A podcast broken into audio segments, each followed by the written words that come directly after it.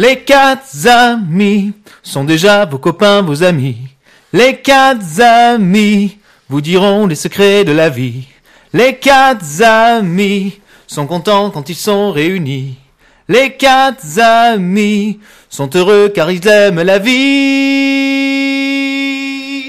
Bonjour et bienvenue au One A Club, le podcast BD bimensuel qui tient toutes ses promesses. Ouais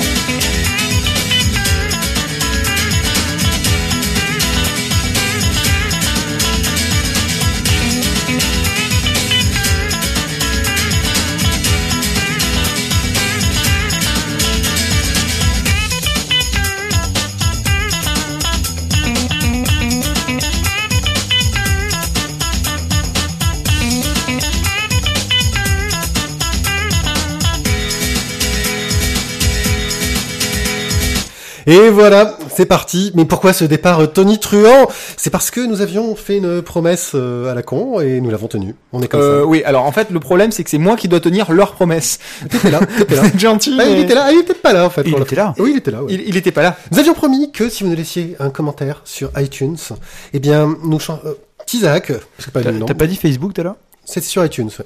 Euh, chanterait la, la chanson euh, que vous donneriez. Et quelqu'un nous a proposé les quatre amis. Alors malheureusement, je n'ai pas accès à iTunes sur mon ordinateur sous Ubuntu qui est sous mes yeux. Euh, Thio sur sa tablette euh, qui est sous Google, sous Android euh, non plus. Au moins, on arrête les publicités Et, pour les marques. Monsieur sur son Asus euh, va pas installer iTunes parce que voilà. C'est le mal. Donc euh, je vous ai présenté donc Tizak qui est présent avec nous aujourd'hui et qui est à fond, qui a lu plein de BD et qui va nous en parler comme un dieu. Framer. En fait, on va surtout beaucoup se moquer de lui et regarder ses silences gênés, car nous avons oublié d'apporter la plupart des BD que nous allons chroniquer aujourd'hui, donc il ne peut pas les feuilleter en douce pour faire comme s'il les avait lus. Car oui, en même temps, c'est pas a moi qui ai fait le programme. Hein. Enfin, je, je tiens à souligner.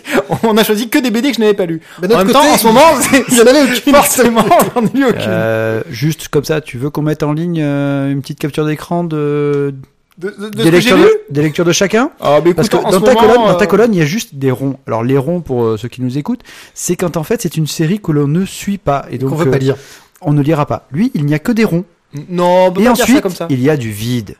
Ouais, non, mais je lis plein Enfin, trucs bonjour en à moment, tous quand pas même. Salut euh, Thio, euh, bienvenue parmi nous. Il cherchait son crayon tout à l'heure, il l'a trouvé. Nous avons commencé à écrire. il était où? Il n'était pas était sur où, son le crayon? Euh, et donc euh, dans cette émission, euh, bah, on va, On vous va faire parler un de bande dessinée. Hein. Qu'est-ce qu'on est original ce soir No, Non, tu trouves pas qu'on est original no. Donc euh, nous allons parler en. Qu'est-ce qu'il y a On est originaux. Aussi, on est ouais, oh, non, Aussi. Euh, non, Je crois qu'ils m'ont refait un coup des chevaliers de Nid, tu vois. C'est euh, mais non, No. non. Ok. Le chevalier de No. Qu'est-ce que tu veux? Tu, tu veux un jardinier, c'est No. En express, nous allons parler du tome 34 de Torgal, des tomes 8 et 9 de Billy Bat. Puis nous vous parlerons de Sur les bords du monde, Moderne Olympia, Mademoiselle F et les fabuleuses chroniques d'une souris taciturne. Pour la carte blanche, nous saluons les personnes présentes dans la chatroom car euh, nos cartes blancheurs, je sais pas comment on peut les appeler, et, ouais, ça va bien. White Carter. Sepcam, autrement, appelé Arnold et Moski, euh, sont dans la chatroom. Coucou vous. Ils nous ont, on a enregistré il y a quelques semaines, je dirais. Euh, je ne sais plus, mais c'était tellement bien que ça me semble trop loin. Euh, Oh, le susboule. oui, c'est vrai. Une petite intervention sur qu'est-ce que c'est que le rapport au code et à la BD numérique. On est un peu parti dans tous les sens, mais c'était très très très intéressant. Euh, et on avait même continué à parler ailleurs, mais j'ai pas pu tout mettre. Enfin bon, on a 25 minutes quand même de discussion qui, je l'espère, vous plairont. En tout cas, moi j'ai trouvé ça génial. Ensuite, euh, notre splash page sera consacrée à Il était une fois en France. Euh, on vous avait déjà chroniqué les trois premiers tomes euh, ici. Euh, bah là, on a décidé de lire les trois derniers d'un coup parce que Thio s'est fait plaisir à Noël. Euh, Je, Non, peux on a vous fait dire, je peux plaisir. vous dire que la préparation de la splash, elle va déchirer. ouais, on a été bon hein, sur ce coup-là. Ouais, on est encore dessus d'ailleurs. Un petit online euh, pour continuer, où je parlerai d'une petite découverte assez rapide parce que c'est vrai que j'ai pas eu le temps trop de pencher sur des trucs plus plus Ah, ben bravo. Euh, le docteur Tizak répondra à vos questions qui n'étaient pas très nombreuses cette fois-ci, mais c'est parce que Tizak ne remonte pas jusqu'aux commentaires sur l'épisode 10. Oui, enfin, voilà, on, on fait l'émission 96 pour rappel. Hein. Voilà, euh, et je crois qu'on aura fait le, le tour, et je crois qu'on va pouvoir euh, tout de suite euh, commencer avec nos express et le jingle qui fait mal aux oreilles. Express. On commence avec Torgal numéro 34, Kaaniel par euh, Grigor Rosinski et Yves Sant. Donc, euh, bah, c'est Torgal, il se balade dans le désert euh, parce qu'il essaye de retrouver son fils avant que les grands méchants rouges euh, essayent... euh, Non, d'abord il est sur un bateau. Ouais, mais après il est dans le désert. Pendant que les grands méchants rouges euh, essayent de buter, euh, enfin de, de, de, de l'utiliser pour un pour lancer une sorte de prophétie, de rituel de la mort qui devrait faire que c'est trop bien. Et Torgal, eh ben, il est dans le désert, et puis comme il s'ennuie, il se tape une, une bonne femme locale, et puis il est dans le désert, et puis le fils, eh ben, ils sont en train de le préparer pour le rituel, et voilà. Quand t'es dans le désert. Alors, euh, j'avoue que euh, jusqu'ici, euh, les Torgal de Yves Saint, euh, je trouvais ça euh, plutôt sympathique. euh, c'est vrai que c'était pas exceptionnel, mais là, franchement, j'ai eu vachement du mal. Euh, et Thio, je crois que toi, tu as eu des mots beaucoup plus durs sur ce Torgal. Euh, alors, euh, je crois que ma réflexion tout à l'heure, c'est- vous me corrigez hein, si je si je m'égare, c'était si ça avait s'était appelé, ça, ça- eh. Si cela s'était appelé. si cela, merci, je ah, putain, tu es utile quand même. Ouais. Si cela s'était appelé euh, Torgul au pays des eunuques, euh, en fait, on l'aurait jamais acheté. Voilà. Ouais, c'est parce que ça s'appelle. Torgal qu'on l'a acheté et j'ai été très déçu. La couve est jolie, hein, on dirait qu'il regarde au loin. Ah, moi, j'ai aussi été déçu. qu'il réfléchit. J'ai aussi été déçu par les dessins de Grégor Rosinski, qui, euh, vers les derniers Torgal qu'il faisait en, en dessin classique au trait, on sentait qu'il se faisait chier, qu'il faisait ça à l'arrache. Il était repassé la couleur directe et c'était vraiment superbe. Et là, on a l'impression qu'il se fait chier et qu'il fait ça à l'arrache. Sauf certaines planches qui sont toujours magnifiques parce qu'il est super bon. Mais, mais je, je- voilà, je, je trouve que bah, ça fait faible quoi pour du Rosinski. J'attends, j'attends j'attends tellement mieux euh, que je suis très déçu. Moi qui arrive de l'extérieur, je trouve pas ça particulièrement faible. hein. Ah non, c'est beau, mais Rosinski, il nous habitue à tellement euh, exceptionnel que là, parfois, il y a des gros plans sur les visages. Tu fais, ouais, bon, bah. euh, Oui, je te l'accorde. Il y en a qui sont un peu simplistes et d'autres où il y a le regard qui se perd un peu en regardant le bout du nez et je louche quoi. Voilà. Donc, euh, voilà. Mais il y a du boulot, Je hein. pense qu'on, oui, non, il y a du boulot, c'est clair. Mais euh, un peu déçu par le scénario. Euh, on sent qu'ils sont en train de préparer un truc qui va peut-être être intéressant, mais euh, pff, ils se préparent un peu trop dans ce tome, quoi. Il y a Voilà. trop de préparation et pas assez d'action. Voilà. Et puis ce côté, euh, le héros mâle qui se balade, qui se tape la bonne femme sans penser à sa femme et ses enfants. Enfin. euh, Oui, voilà, parce que en plus, voilà, il est. C'est gratos, ça n'a pas de sens. euh. Voilà. Par contre, on apprend un peu sur l'histoire euh, des trucs des sorciers rouges, machin chose, qui était un peu sympa, mais ouais, en gros, ce tome, c'est l'histoire des sorciers rouges et c'est tout. Oui, mais dans ce cas-là, tu fais juste une page, Ouais, hein, et tu mets ça en ligne sur, sur le web, ce sera très bien, quoi. un peu trop, ouais, un peu trop, pas top. On rattrape notre retard sur Billy Bat, tome 8 et 9. Alors, on vous avoue que c'est plus très frais et qu'on les a oubliés. Euh, donc, euh, il faut qu'on se rappelle vaguement. Euh. Alors, chaque tome a vraiment une, phase d'une histoire un peu importante. Le premier s'intéresse beaucoup à la famille du gars qui bosse sur la boîte de, soda. Et euh, leur enfant, tu sais, c'est la famille euh, mixte, euh, avec une femme noire et un homme... euh, Et qui, dit- qui dit en fait qu'il faut pas aller. euh, Ah oui, lui, il y a la chauve-souris qui lui parle à ce gamin, Oui. et il dit à Kevin qu'il faut pas. à allez. Kenny Magata, le héros. Que si euh, il ne va pas au, au Japon, eh bien. Voilà. Pour rappel, Eh vite, bien. pour rappel vite fait sur euh, Billy Bat, hein, Parce que là, c'est le petit qui va y aller, non? c'est un auteur de Oui, BD lui japonais arriver- qui a une sorte temps, de je peux pas répondre à ma question, Non, euh je sais plus. Ah. Ah, ok, d'accord. Non, mais en fait, tu parles, mais il s'en fout. Hein c'est c'est voilà. ça l'idée. Euh, le tome 9 euh, devient vraiment plus intéressant. Euh, Parce que Kevin- donc Kevin Yamagata est parti au Japon avec euh, la fille qu'il avait rencontrée à Dallas, qui avait croisé Oswald. Euh, Alors pour les gens qui ne connaissent pas Billy Bat, Ah ouais, allez, non, mais allez attendez, écouter les on précédentes va- parce que c'est Ouais. tendu. on spoil pas, mais bon, il faut suivre quand même. Hein. Donc ils sont partis au Japon donc, pour les Jeux Olympiques, et là, comme la fille avait une famille qui était originaire justement d'une certaine région, qui est une ancienne famille de En samouraïs, lien avec l'histoire des ninjas. en lien avec l'histoire des ninjas, qui justement avait le fameux manuscrit de la chauve-souris.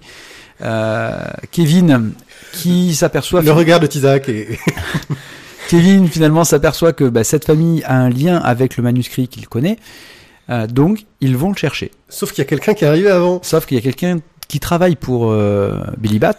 Mais après on se rend compte qu'il y a deux euh, sortes d'organisations qui essayent de retrouver ces trucs en rapport avec Oui, mais sauf Bat. que là, celui qui est de Ouais. Billy Bat, c'est parce qu'en fait, il veut construire un Billy Bat euh, Land Oui.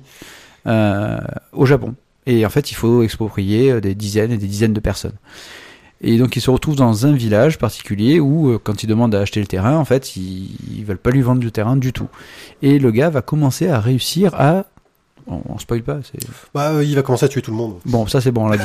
Donc il va commencer à tuer à peu près tout le monde dans le village. Donc Kevin Yamagata, le, le taximan de New York et la meuf, Arrive à ce moment-là et on en raconte pas plus. arrivent à ce moment-là et c'est apocalyptique. Et c'est surtout un suspense de malade. On retrouve les meilleurs moments de suspense qu'il pouvait y avoir dans Monster.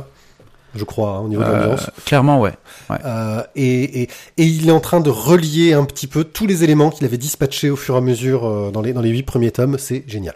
C'est- beau de vous voir vous répondre comme ça, là, du tac au tac. Non, mais surtout- ping-pong. Attends, C'est- attends, c'est- surtout C'est en- beau, là. Beau. Surtout, surtout en plus que moi, que c'est depuis quelques tomes, voilà, je commençais à avoir des doutes. Et là, j'ai eu de l'espoir. Je, je me suis dit, Il sait où il va. non, non, Ah. je me suis dit, Kevin, Kevin va peut-être pouvoir gagner. Le héros- peut-être réuss- que le héros va réussir à battre la chauve-souris. La mauvaise, parce qu'il y a une chauve-souris gentille aussi. Oui, voilà, Pour ceux mais la mauvaise. Et, et moi, je commence à y croire. Moi, de, toute façon, je, je tiens à féliciter l'auteur qui, qui ose euh, choisir comme héros un Kevin. Parce que déjà, de base, c'est pas Kevin forcément gagné. Yamagata. Yamagata. Ouais, mais c'est pas gagné, gagné quand même. En tout cas, voilà, c'est une très bonne série. On vous recommande. Euh, Et pour l'instant, pour l'instant, vous n'avez que 9 tomes de retard, donc euh, foncez. ça reste raisonnable au niveau prix pour tout, tout, tout, tout rattraper.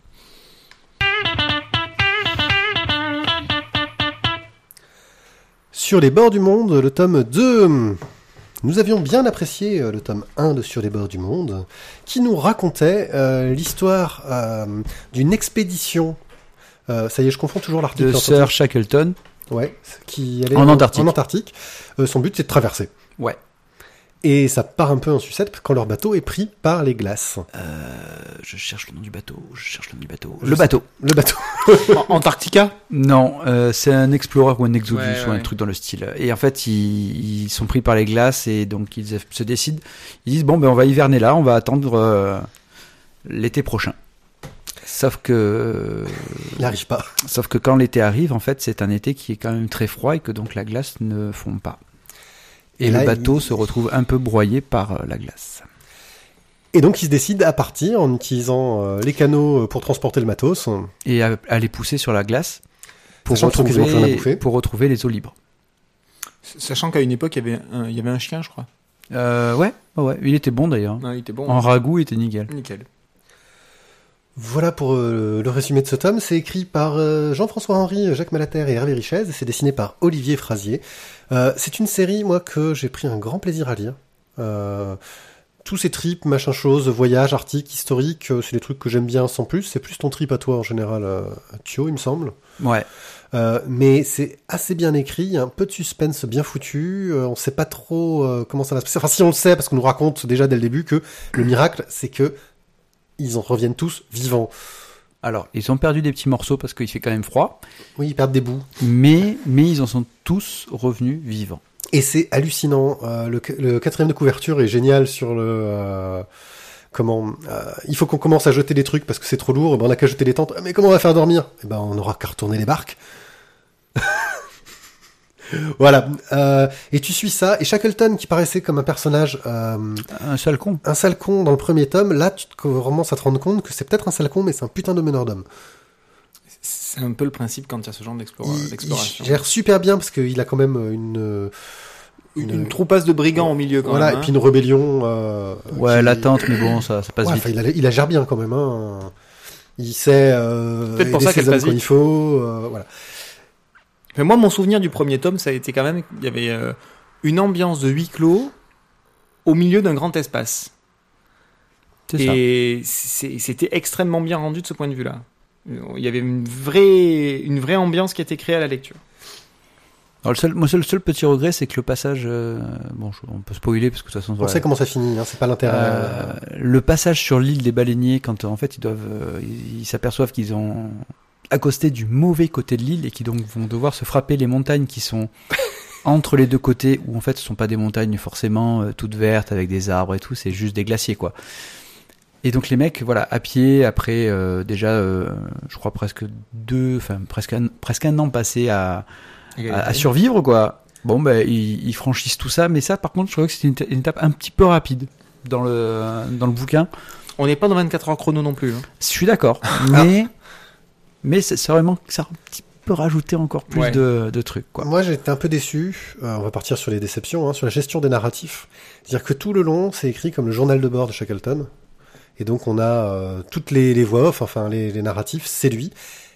Et sur la dernière planche, euh, d'un coup, c'est une voix off euh, venue du ciel, euh, qui n'a rien à voir, qui nous raconte vaguement comment ça finit. Et là, ça m'a cassé le final en fait. J'ai été vraiment déçu par euh, cette sorte de chute qui m'a, ça m'a sorti de l'histoire. Euh, et j'étais un peu déçu euh, là-dessus, alors que euh, globalement, j'ai passé un très bon moment à lire ce, ce diptyque, qui était vraiment très sympa. Et voilà, le final. mais bon, c'est une belle aventure humaine et puis surtout une histoire vraie, donc tu te rends compte qu'il y a des gens, c'était quand même des fous furieux. Quoi. Bah, les derniers explorateurs, quoi. C'est, je- je pense qu'aujourd'hui, maintenant, euh, avec les communications, c'est, enfin, ça, c'est fini, quoi.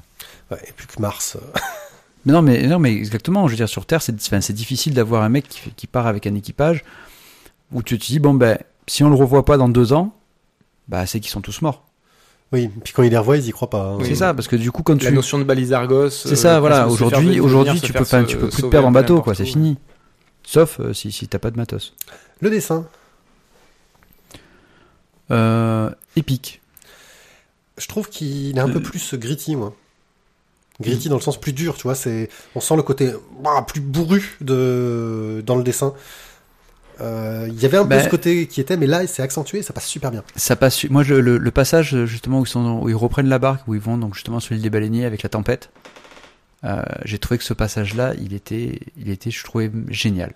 Au niveau du dessin, tu as, tu as, tu as l'impression d'avoir le, le- les embruns qui te viennent dans la gueule, quoi. C'est, tu es- tu es avec eux sur le bateau. Oui. À écoper tout le long parce que forcément, bah, ils embarquent des tonnes de flotte. Enfin, c'est, c'est la galère. Quoi. Enfin, moi, j'ai trouvé ouais le dessin, mais c'est vrai que dans le premier, il y avait un côté un peu plus, euh, qui se voulait un peu plus réaliste, qui, qui le perdent un peu là-dedans avec ces personnages qui sont de plus en plus crasseux. On sent que le dessin est plus lâché, plus moins retenu, quoi. Et, et ça marche super bien dans l'histoire. euh. Alors, euh, j'espère que c'était volontaire parce que c'est super, quoi. Voilà. C'est pour qui? Euh, moi, j'ai mis les histoires explorateurs. Oui, les fans d'exploration, euh, les, les survivalistes. Les survivalistes. Non, Ouais. non, non, Ceux parce qui que pensent ça, que ça va être la fin du monde. et Ouais, qui- mais ça, ça peut être super mal interprété. Par qui? Euh... Par les survivalistes. Par les survivalistes. tu sais Donc, qu'au euh, Pen Mirabeau, il y a un camp de survivalistes, justement, ils vont vase clos et tout. Il y a un vrai camp de survivalistes Ouais, ils sont sur une avenue avec des bastides, je crois. Ah Quel con. Oh merde, il a dit. Je l'ai dit. Bon, euh, on va passer à la suite. Nous passons sur Modern Olympia, encore un bouquin que j'ai oublié car il était dans un sac que je n'ai pas pris. Ouh, je suis trop fort. Donc j'ai failli vous parler de- des dessins, mais en fait non. Oui, mais je, je t'ai dit, on a fait exprès pour que tu, tu aies l'air bien minable de, de, de rien avoir lu. Mais en même temps, tu sais, avec, ton, avec ta, ta super tablette euh, Win machin, là, tu pourrais sans doute aller sur Internet et trouver des images. Ouais ouais, je pourrais. Mais bon, faut que tu décroises tes bras, quoi. Putain, faut tout faire ici. Hein.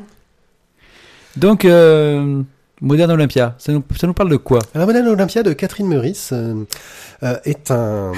Quoi? T'as vu un peu comme euh, je suis fort, le mec qui fait les recherches et qui te sort le nom de l'auteur. Je savais que c'était Meurice, j'avais un doute pile, poil, pile poil raccord, quoi. Ouais, C'est- non, on a, on a rien vu. Tu m'as un peu cassé le... le Non, non, vas-y, continue, continue, on a rien vu, c'est bon. Euh, donc est une, euh, une bande dessinée qui inaugure une nouvelle collection euh, chez Futuropolis en relation avec le musée d'Orsay. Il y avait déjà une très superbe collection avec le, le musée du Louvre, hein, avec des titres très variés et plutôt intéressants globalement. On en a chroniqué quelques-uns jusqu'ici. Euh, oui, oui. Euh, Et là, ils enchaînent euh, avec le musée d'Orsay. Ah oui, mais c'est pas, non, oui, musée. Musée, pas monument de Paris. Oui, non, pas Monument de Paris. Pas monument de Paris. Musée. Musée. Euh, et donc, euh, ils s'enchaînent avec le musée d'Orsay. Ils ont filé ça à Catherine Meurice, euh, une auteure euh, comique qui avait déjà fait parler d'elle avec un ouvrage qui vient d'être réédité où elle s'est amusée. Elle était allée faire un stage à l'Institut Catherine de Rothschild pour devenir une femme du monde et on lui expliquait comment bien être une femme. Il paraît-il que c'était très très drôle. Je ne l'ai pas lu. Et là, bah, elle a carte blanche pour faire un truc sur le musée d'Orsay. Et là, elle part en vrille. Disons qu'elle était bien, bien barrée, quoi. Elle s'imagine que euh, dans le musée d'Orsay, euh, les œuvres sont vivantes, ont chacune leur vie. Et il y a les deux galeries, il y a euh, les galeries des réformés et la galerie, l'autre galerie, qui, qui luttent parce que les réformés c'est un peu les losers quoi. Euh, et il y a Olympia, le tableau de je ne sais plus qui. Euh, et cette Olympia là, bah, elle, elle aimerait bien devenir une star euh, et réussir Euh, les castings. Elle a fait aussi la naissance du monde. Oui, elle a fait aussi. Oui, mais elle est L'origine. L'origine du monde. de Courbet. Elle était doubleuse, je crois. Non, non, c'est Ouais, elle. C'est elle, voilà. mais elle le cache un peu parce que pour les castings, ça, ça le fait pas. Euh, et donc elle, son but, parce qu'elle est tombée amoureuse d'un gars qui vient de, de la, de la grande galerie, quoi, euh, et elle essaie d'avoir un, rôle, un grand rôle. Euh, et elle a du mal, quoi, à se choper un grand rôle. Et donc on va suivre tous ces personnages du musée d'Orsay qui luttent pour devenir des grands acteurs dans de la comédie musicale. Et donc, vu qu'on a euh, Mais, mais limite, ça ferait un peu soap en fait. Ouais, puis West Side Story, là, on a West Side Story. Ta ta ta. Ouais. Papin, papin, papin, papin. On a toutes les bastons de West Side Story, on a les références à, à des tonnes de comédies musicales. Enfin, c'est bourré de références dans tous les sens. Et mettre la comédie musicale West Side Story, donc Roméo et Juliette, hein, en gros, euh, et des œuvres classiques dans une même BD, j'ai trouvé ça super frais, euh, super rigolo. Euh, et pas prise de tête. Euh, ça te donne envie d'aller voir les œuvres originales parce que tu te dis ah il y a elle là la connasse là j'ai envie de savoir à quoi elle ressemble en vrai. Ouais, mais je, je pense qu'il faut pas y aller dans cette optique-là parce qu'on pour- on pourrait être déçu. bah, c'est des beaux tableaux quand même musée d'Orsay. Ouais, peut-être déçu par rapport au, au trait dans Modern Olympia. Oui parce que le trait de Modern Olympia est très lâché, très simple, euh, très rigolo en fait. On Très rigolo. dans- Moi, ça m'a fait penser un peu à du, à du journal satirique. Ouais. C'est, ouais, c'est, c'est, enfin, j'allais dire, c'est, ça doit être, euh, c'est très dynamique, euh, ça, ça, ça a beaucoup d'énergie et, et c'est simple, mais, mais c'est super efficace. clair, ça- va ouais. directement, euh, directement dans le propos, quoi. Euh, voilà, donc c'est bien raconté, ça part dans tous les sens, c'est complètement débile. Enfin, moi j'ai passé un très bon moment, je trouve que c'est une belle ouverture de collection. Mm, mm. Euh, même Futuro en rigolait. Tizak, euh, un avis là-dessus? Ça me D'accord. donne très envie de le lire. Ah ben voilà, écoute, c'est bon. C'est Mais- non, mais le, le pire, c'est qu'il me, il me semble que c'est un SP et qu'on l'avait demandé. demandé. Voilà, il me semblait bien aussi. Euh, et euh, en gros, euh, j'allais dire un truc super intelligent. Euh, mais voilà, j'ai j'ai- j'ai été coupé. Merde, il avait trouvé l'origine du monde. Pour une fois. Euh, donc oui, ça ouvre bien la collection. Oui, Futuro eux-mêmes faisaient euh, dans leur euh, petite euh, présentation quelque chose d'assez drôle. Ils disaient le livre le plus drôle de, la, de chez Futuropolis, mais ce n'est pas difficile. C'est pas faux. Alors, vu les productions de Futuro, c'est pas, c'est pas difficile. Donc il y avait un petit côté autodérision que j'avais trouvé très très sympa. Mm. Bah, D'ailleurs, le, le stagiaire a été viré, je crois. Ouais. tu vois. Je suis pas sûr qu'ils aient beaucoup de stagiaires. C'est pour qui? Euh... Alors, euh, les visiteurs de musée. Les fans d'art et de comédie musicale. Euh, moi, je dirais les fans de toile et toile.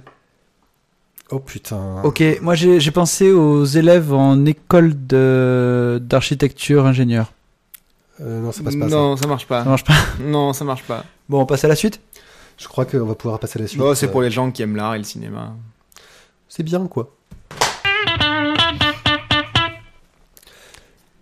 Mademoiselle F. on, lui laisse, on lui laisse. Ouais, c'est vrai. On Il lui en a lu laisse. un bout tout à l'heure. Il en a lu un bout. Non, j'ai tout lu. Il a Oh. tout lu. C'est vrai qu'il se lit assez vite. Euh, Ah oui. oui, oui. Donc Mademoiselle F de Serge DAS. Je sais pas comment ça se prononce. C'est ça, aux éditions Poivre et Sel. Oui, on avait encore jamais parlé de bouquin de chez Pauvre et Sel. Non. Et voilà, c'est fait. Comment ça? Euh, Qu'est-ce que ça raconte Donc déjà ça Allez, raconte l'histoire de Mademoiselle F, qui, selon Serge de S, est une, une espèce de, de- de paradoxe euh, féminin.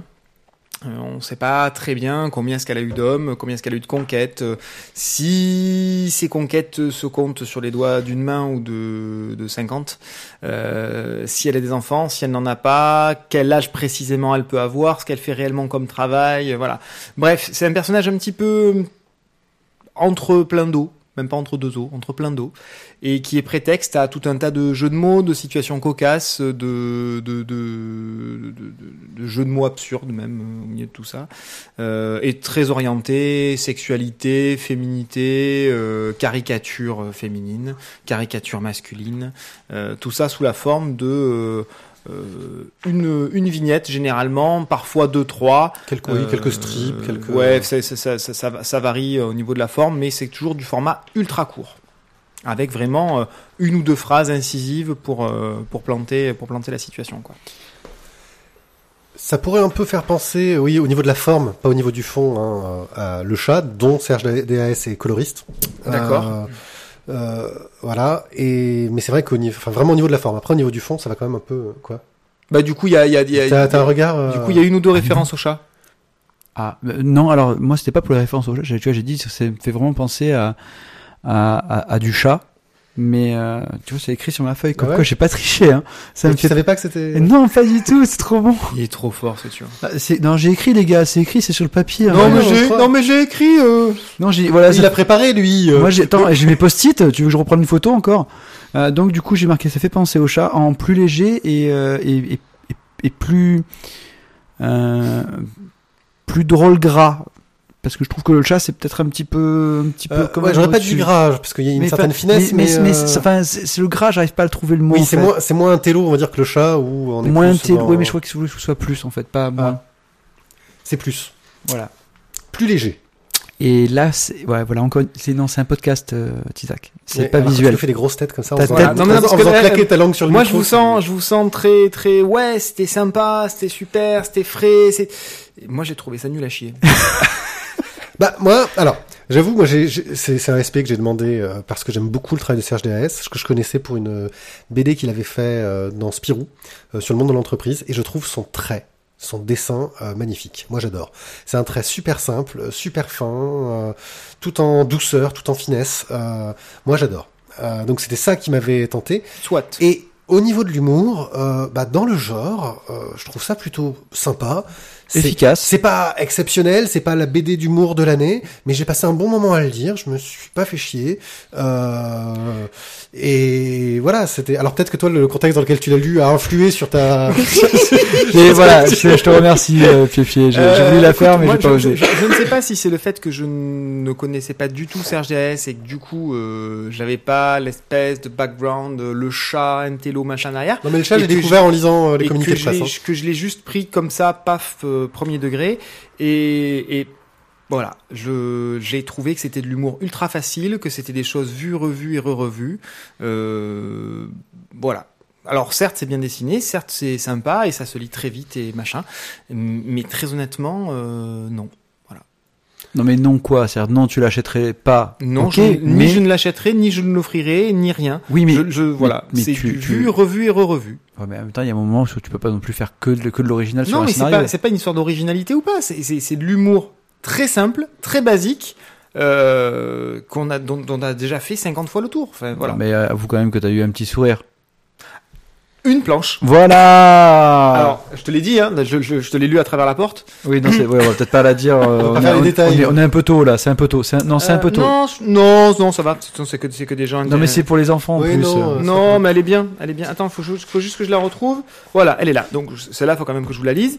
C'est donc une, jo- une jolie petite fille qui, qui est en train de sucer son pouce. Et, Chère marraine, après ce que j'ai vu, j'aimerais que plus jamais, et j'insiste sur le plus jamais, tu me reproches de sucer mon pouce, dit-elle à sa marraine euh, nue comme un verre euh, qu'elle a dû voir à travers la l'encadrement de la porte, Voilà. avec un monsieur dans le lit. Avec un monsieur dans le lit. Voilà, donc c'est c'est voilà. même- et c'est même la blague la plus grasse. Comme quoi, il te faut quelque chose de gras. Ben, écoute, c'est- c'est c'est- c'est celle, c'est celle que j'ai trouvée la, la, la mieux présentée, la mieux amenée, et voilà. Et le reste, j'ai voilà. Pour vous dire ce que le reste peut être vu et revu. Voilà. Euh, ouais, j'ai bien aimé. Voilà. Je. Bah, c'est bien dire, c'est pour qui commence toi, c'est pour qui toi, c'est pour personne, ça t'a pas plu. C'est pour qui C'est Tu penses, allez, essaye avec un euh, peu de recul d'imaginer à qui ça pourrait plaire. Si tu devais réfléchir. Eh bien, à quelqu'un qui n'a rien entendu des grosses têtes depuis 25 ans. Oh, comme il est méchant. Oh, ah, oh. Alors, moi, je pense que c'est pour toutes les secrétaires en fait qui veulent une intense réflexion sur la vie.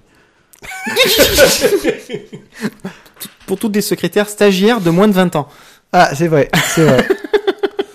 Et pour, pour comprendre ça, il faut le lire. C'est cela. Moi, je dis que c'est pour une, euh, le- un peu un public de, de, de, de, de journal féminin, euh, qui a pas envie de se prendre la tête et qui veut lire un petit truc euh, léger et, et sympa. Je suis pas persuadé pour le journal féminin. Là, on va, se faire- Ouais. là, on va passer pour des sexistes. On va avoir. euh, des- je sais pas, j'ai bien aimé aussi. non, Moi, j'irais dans le sens de pied-pied, dans, le- dans, dans le sens où, enfin, c'est un peu, ça fait un peu redondant, mais euh, j'ai regardé le nom de l'auteur qu'à la fin, et été presque persuadé que c'était une nana qui avait écrit ça. Serge. C'est ça. Ma femme s'appelle Ma Serge. femme s'appelle Serge. Donc voilà, euh, on n'est pas d'accord. On n'est pas d'accord, ce qui est euh, très bien. Chose. Euh, on va pouvoir passer à la bande dessinée suivante. Fabuleuse chronique d'une souris taciturne. Et alors là, on arrive. Voilà, on a parlé de quelque chose de, de choses légères là. Et, ouais, et et là, euh, et c'est pour ça que je vais laisser Thio faire le pitch. Ah, ben, je te remercie Ouais, grandement. Je sais, je suis un mec super Alors sympa. par contre, euh, donc euh, du coup, hein, voilà. laisse-le. Non, rouvrir. tu fais ça sans livre, sans, sans fiche, sans post-it. Non, tu me laisses mes post-it, s'il te plaît, ils sont collés sur ta table quand même. Euh, euh, la fabuleuse chronique d'une souris taciturne nous raconte l'histoire d'un D'une souris taciturne. d'un charmant petit enfant qui donc euh, bah, se retrouve euh, parachuté dans une ville parce que bah, son, il a déménagé avec son père. Il a visiblement, il a un très mauvais souvenir de sa mère, des, des, des souvenirs qui l'ont marqué. Ils sont partis, on ne sait pas encore vraiment pourquoi. Et on va avoir donc la vie de ce gosse dans cette, euh, dans cette nouvelle maison qui lui fait peur, qui, qui gamin qui doit a priori avoir environ, euh, je pense, au moins une trentaine d'années de psychanalyse profonde avec Médoc pour, euh, pour s'en sortir après. Et Est-ce qu'on voit tous ces euh, fantasmes, euh, fantasme, effrayants, peur, frayeur, enfin, il y a tout, il y a tout. Et donc ce gamin va rencontrer euh, sa voisine, qui a priori est la seule voisine psychotique à 100 km à la ronde, et qui va lui faire faire à peu près toutes les bêtises possibles et imaginables, et qui en plus du coup vont l'amener lui par rapport à son vécu à s'imaginer encore plus de choses. Et là on va avoir tout le milieu du bouquin qui est complètement barré. Mais Ouais. complètement barré. Après, on va avoir donc, après le gros trip, on va avoir une belle descente qui va nous ramener dans une réalité où on finit presque en happy end. Presque. Parce que, quelque part, euh, c'était le passage de l'adolescence, euh, cette voisine psychotique qui l'aidait à sortir de son... C'est ça, où il fallait qu'il s'extériorise, qu'il arrête de, de, de tout ressasser, Qui de- reprenne le contrôle. qu'il reprenne le contrôle. Qu'il enferme ses peurs. Qu'il enferme. Alors ça d'ailleurs, ça m'a fait penser quand même à Lock and Key. hein. Quand tu vois l'image, euh, Oui. tu. Enfin moi, j'ai- c'était voilà. Voilà, dans l'image. euh, il enferme sa peur dans une bouteille. Mais ça fait penser à un passage de Lock and Key, mais ça n'a rien à voir. C'est ça. Alors, euh, c'est de le nom de l'auteur euh, qui est marqué dessus, que j'ai Romero, oublié. Martin Romero. Voilà, qui a fait ça pendant un, un séjour à Angoulême. Il était en... En HP Non, euh, il était seul dans une maison et il ne pouvait pas sortir. La serrure était cassée et il voulait sortir, mais il y avait que la cave avec les alcools qui étaient quand un artiste est invité quelque part euh, pour euh, créer... en guest star. Non, c'est un nom, j'ai oublié, super. Euh, la Euh. chatroom, aidez-moi. Euh, en résidence, j'ai retrouvé. Voilà, il était en résidence, c'est comme ça qu'on dit, euh, à Angoulême. Euh, c'est là qu'il a écrit ça. Ouais, Ça s'appelle aussi comme ça le HP Angoulême. Euh, Résidence du parc. il a développé tout ça. Au niveau donc de l'histoire, vous avez compris que c'était un truc assez bizarre, assez hallucinant, euh, qui très underground. Ça Alors fait là, on est penser- ça fait- underground. Ça fait penser presque à euh, Joe l'aventure intérieure. Cette espèce de plongée dans ses délires. euh, Joe l'aventure intérieure. Ah oui, oui, oui, d'accord, oui. Pardon, oui, je vois ce que tu veux dire. De... oui, qu'on a déjà chroniqué. Oui, oui, oui, c'est bon, euh, ça je me te le rappelle. Rappelle-toi. Qui est très bien. Oui, qui est très, très bien. Euh, et justement, voilà, cette, cette, cette, cette chute dans ses propres fantasmes, ses, ses peurs. Mais en moins mainstream quand même. euh, Euh, oui, donc clairement. moins dans le côté super héros, enfin super. C'était euh, pas le côté et tout. mais c'est vraiment, euh, c'est un abandon complet. Euh, c'est une BD assez ardue euh, scénaristiquement parce que c'est vrai que euh, c'est pas facile à lire. Ça reste très bien fait dans le genre, je trouve. Mais c'est vrai que on est loin des BD euh, faciles euh, dont on a pu vous parler, euh, genre Modern Olympia, euh, etc. Euh, au niveau du dessin, c'est un noir et blanc très fort qui joue beaucoup sur les trames, Mm. sur euh, euh, la- un travail de mise en page aussi, un travail de Moi, je trouve qu'il y a, y y un petit côté Ibn al-Rabin euh, dans, dans la mise en page et euh, j'ai oublié euh, Monsieur B. Euh, David B. David, David B. Voilà. Oui, il y a un côté, bah, il y a un côté expérimental, c'est-à-dire qu'il essaye de pousser euh, sa narration, de travailler ses cadrages, ses découpages, euh, tout ça à l'intérieur de son bouquin pour donner du sens à son propos. Euh, quand ça part dans des côtés fantasmagoriques, euh, son dessin va partir dans tous les sens, se simplifier, devenir plus iconique. Dès qu'on retombe sur la réalité, on arrive, revient sur quelque chose d'un peu plus réaliste. Donc, et c'est vraiment, enfin, J'avoue, j'ai pas été euh, super im- impressionné par la BD, ça m'a pas touché euh, énormément, mais je trouve qu'il y a un travail au niveau de la narration, au niveau de l'histoire. Euh, ce qui fait que dans le C'est pour qui, je dirais que pour tous les gens qui aiment les BD intellectuels, euh, ça peut être pris de façon péjorative, mais c'est pas comme ça que je veux le dire. Vraiment tout ça, tous ceux qui cherchent quelque chose d'un peu plus intellectuel, qui cherchent la réflexion dans leur lecture. Et, et, et, là, tu vois, enfin, dans ce que tu dis, moi justement, j'arrive au, au, au problème que j'ai relevé dans le bouquin, c'est euh, on s'est retrouvé avec une histoire d'enfant, mais qui pour moi a été traitée trop de manière adulte. C'est pas une histoire pour enfants, c'est une Non, mais- histoire d'enfant, mais c'est pas une histoire pour c'est une histoire d'enfant et elle a été traitée de trop de man- vraiment par un cerveau d'adulte, ce qui fait que je trouve qu'il y a euh, il y a un décalage entre ce que vit le personnage et, et ce que le ce que, ce que l'auteur nous montre à nous en fait. Moski nous dit, ouais, il y a pas de boule de feu, quoi. Euh, non, non, là là il y a pas de coupe de cheveux, il y, a- il y a pas aussi la coupe de cheveux des Ouais, des Super Saiyan. euh, Non, non, il y a pas. Il y a pas. Euh, ouais, ouais, il y a ce côté-là. Après, moi, non, je trouve que c'est intéressant, justement, euh, ces histoires-là. Je sais que de temps en temps, je suis dans le trip de ce genre de BD-là. Là, je l'étais pas à ce moment-là. Euh, mais je trouve que, oui, et puis pour quelqu'un qui s'intéresse à la narration, à la façon de raconter, à la façon de faire ressentir des émotions et des sentiments, parce qu'il y arrive, quoi. Je veux dire, il arrive à te, à te toucher par son écriture. Ah oui, non, clair- Euh, clairement, tu ressors. Enfin, moi, je suis pas ressorti euh, intègre de la lecture, quoi. Tu peux pas dire que tu. Il y a quoi Il y a une araignée sur le, sur le mur ou quoi euh, Moi, j'en suis voilà. Tu, tu, tu ressors pas sans réfléchir de, de la lecture complète du bouquin, qui quand même est un est un beau pavé. Hein. Oui, c'est un, un beau pavé. C'est chez quel éditeur Euh, Atrabile. Astra, ouais, Atrabile, pardon. Et voilà, et c'est, c'est- j'étais en train de regarder- justement de regarder les dans l'arbine, c'est chez effectivement Atrabile chez aussi. Atrabile également. Donc euh, c'est environ 315 pages, un peu plus de 315 pages. En, en petit format carré. euh, Ouais, euh, dos toilé, Dos euh. toilé, c'est une jolie, euh, c'est une jolie édition. Et donc euh, il a sorti euh, un autre bouquin parce que celui-là date de 2012 euh, et 2013. Il y a les épisodes lunaires et cette fois-ci qui est en couleur, mais avec des, une mise en page qui, qui est travaillée aussi sur le même principe. euh, cette fois-ci autour du, du bestiaire, des morts vivants, loups-garous et autres. Euh, voilà. À titre personnel, celui-là, je vais me caler dans un coin et je vais essayer de me procurer l'autre. Pourquoi est-ce que tu l'as choisi, euh, ce bouquin, Thio? Parce que c'est vrai que c'est pas le genre de truc que... Quand, quand je l'ai vu, j'ai fait... C'est bizarre, c'est pas le genre de truc que t'achètes euh, habituellement? Euh, Oui, c'est- c'est c'est plus mon délire à moi, ça. Eh ben, écoute, alors là, c'est euh, c'est aussi des fois comme ça que je choisis des, des, des BD. C'est euh, donc moi, je suis sur le site euh, Bédovore. Et sur le site de Bédovore, donc tu peux mettre euh, des avis, euh, Oui. enfin, commentaires sur des sur des bouquins. Et bah, souvent, voilà, du coup, je, lis les commentaires des gens sur des sur un peu tous les bouquins, surtout ceux que je connais pas. Et ben voilà, l'avis d'une personne, je pourrais pas dire qui, euh, sur les fabuleuses chroniques d'une souris taciturne, ça m'a donné envie de le lire.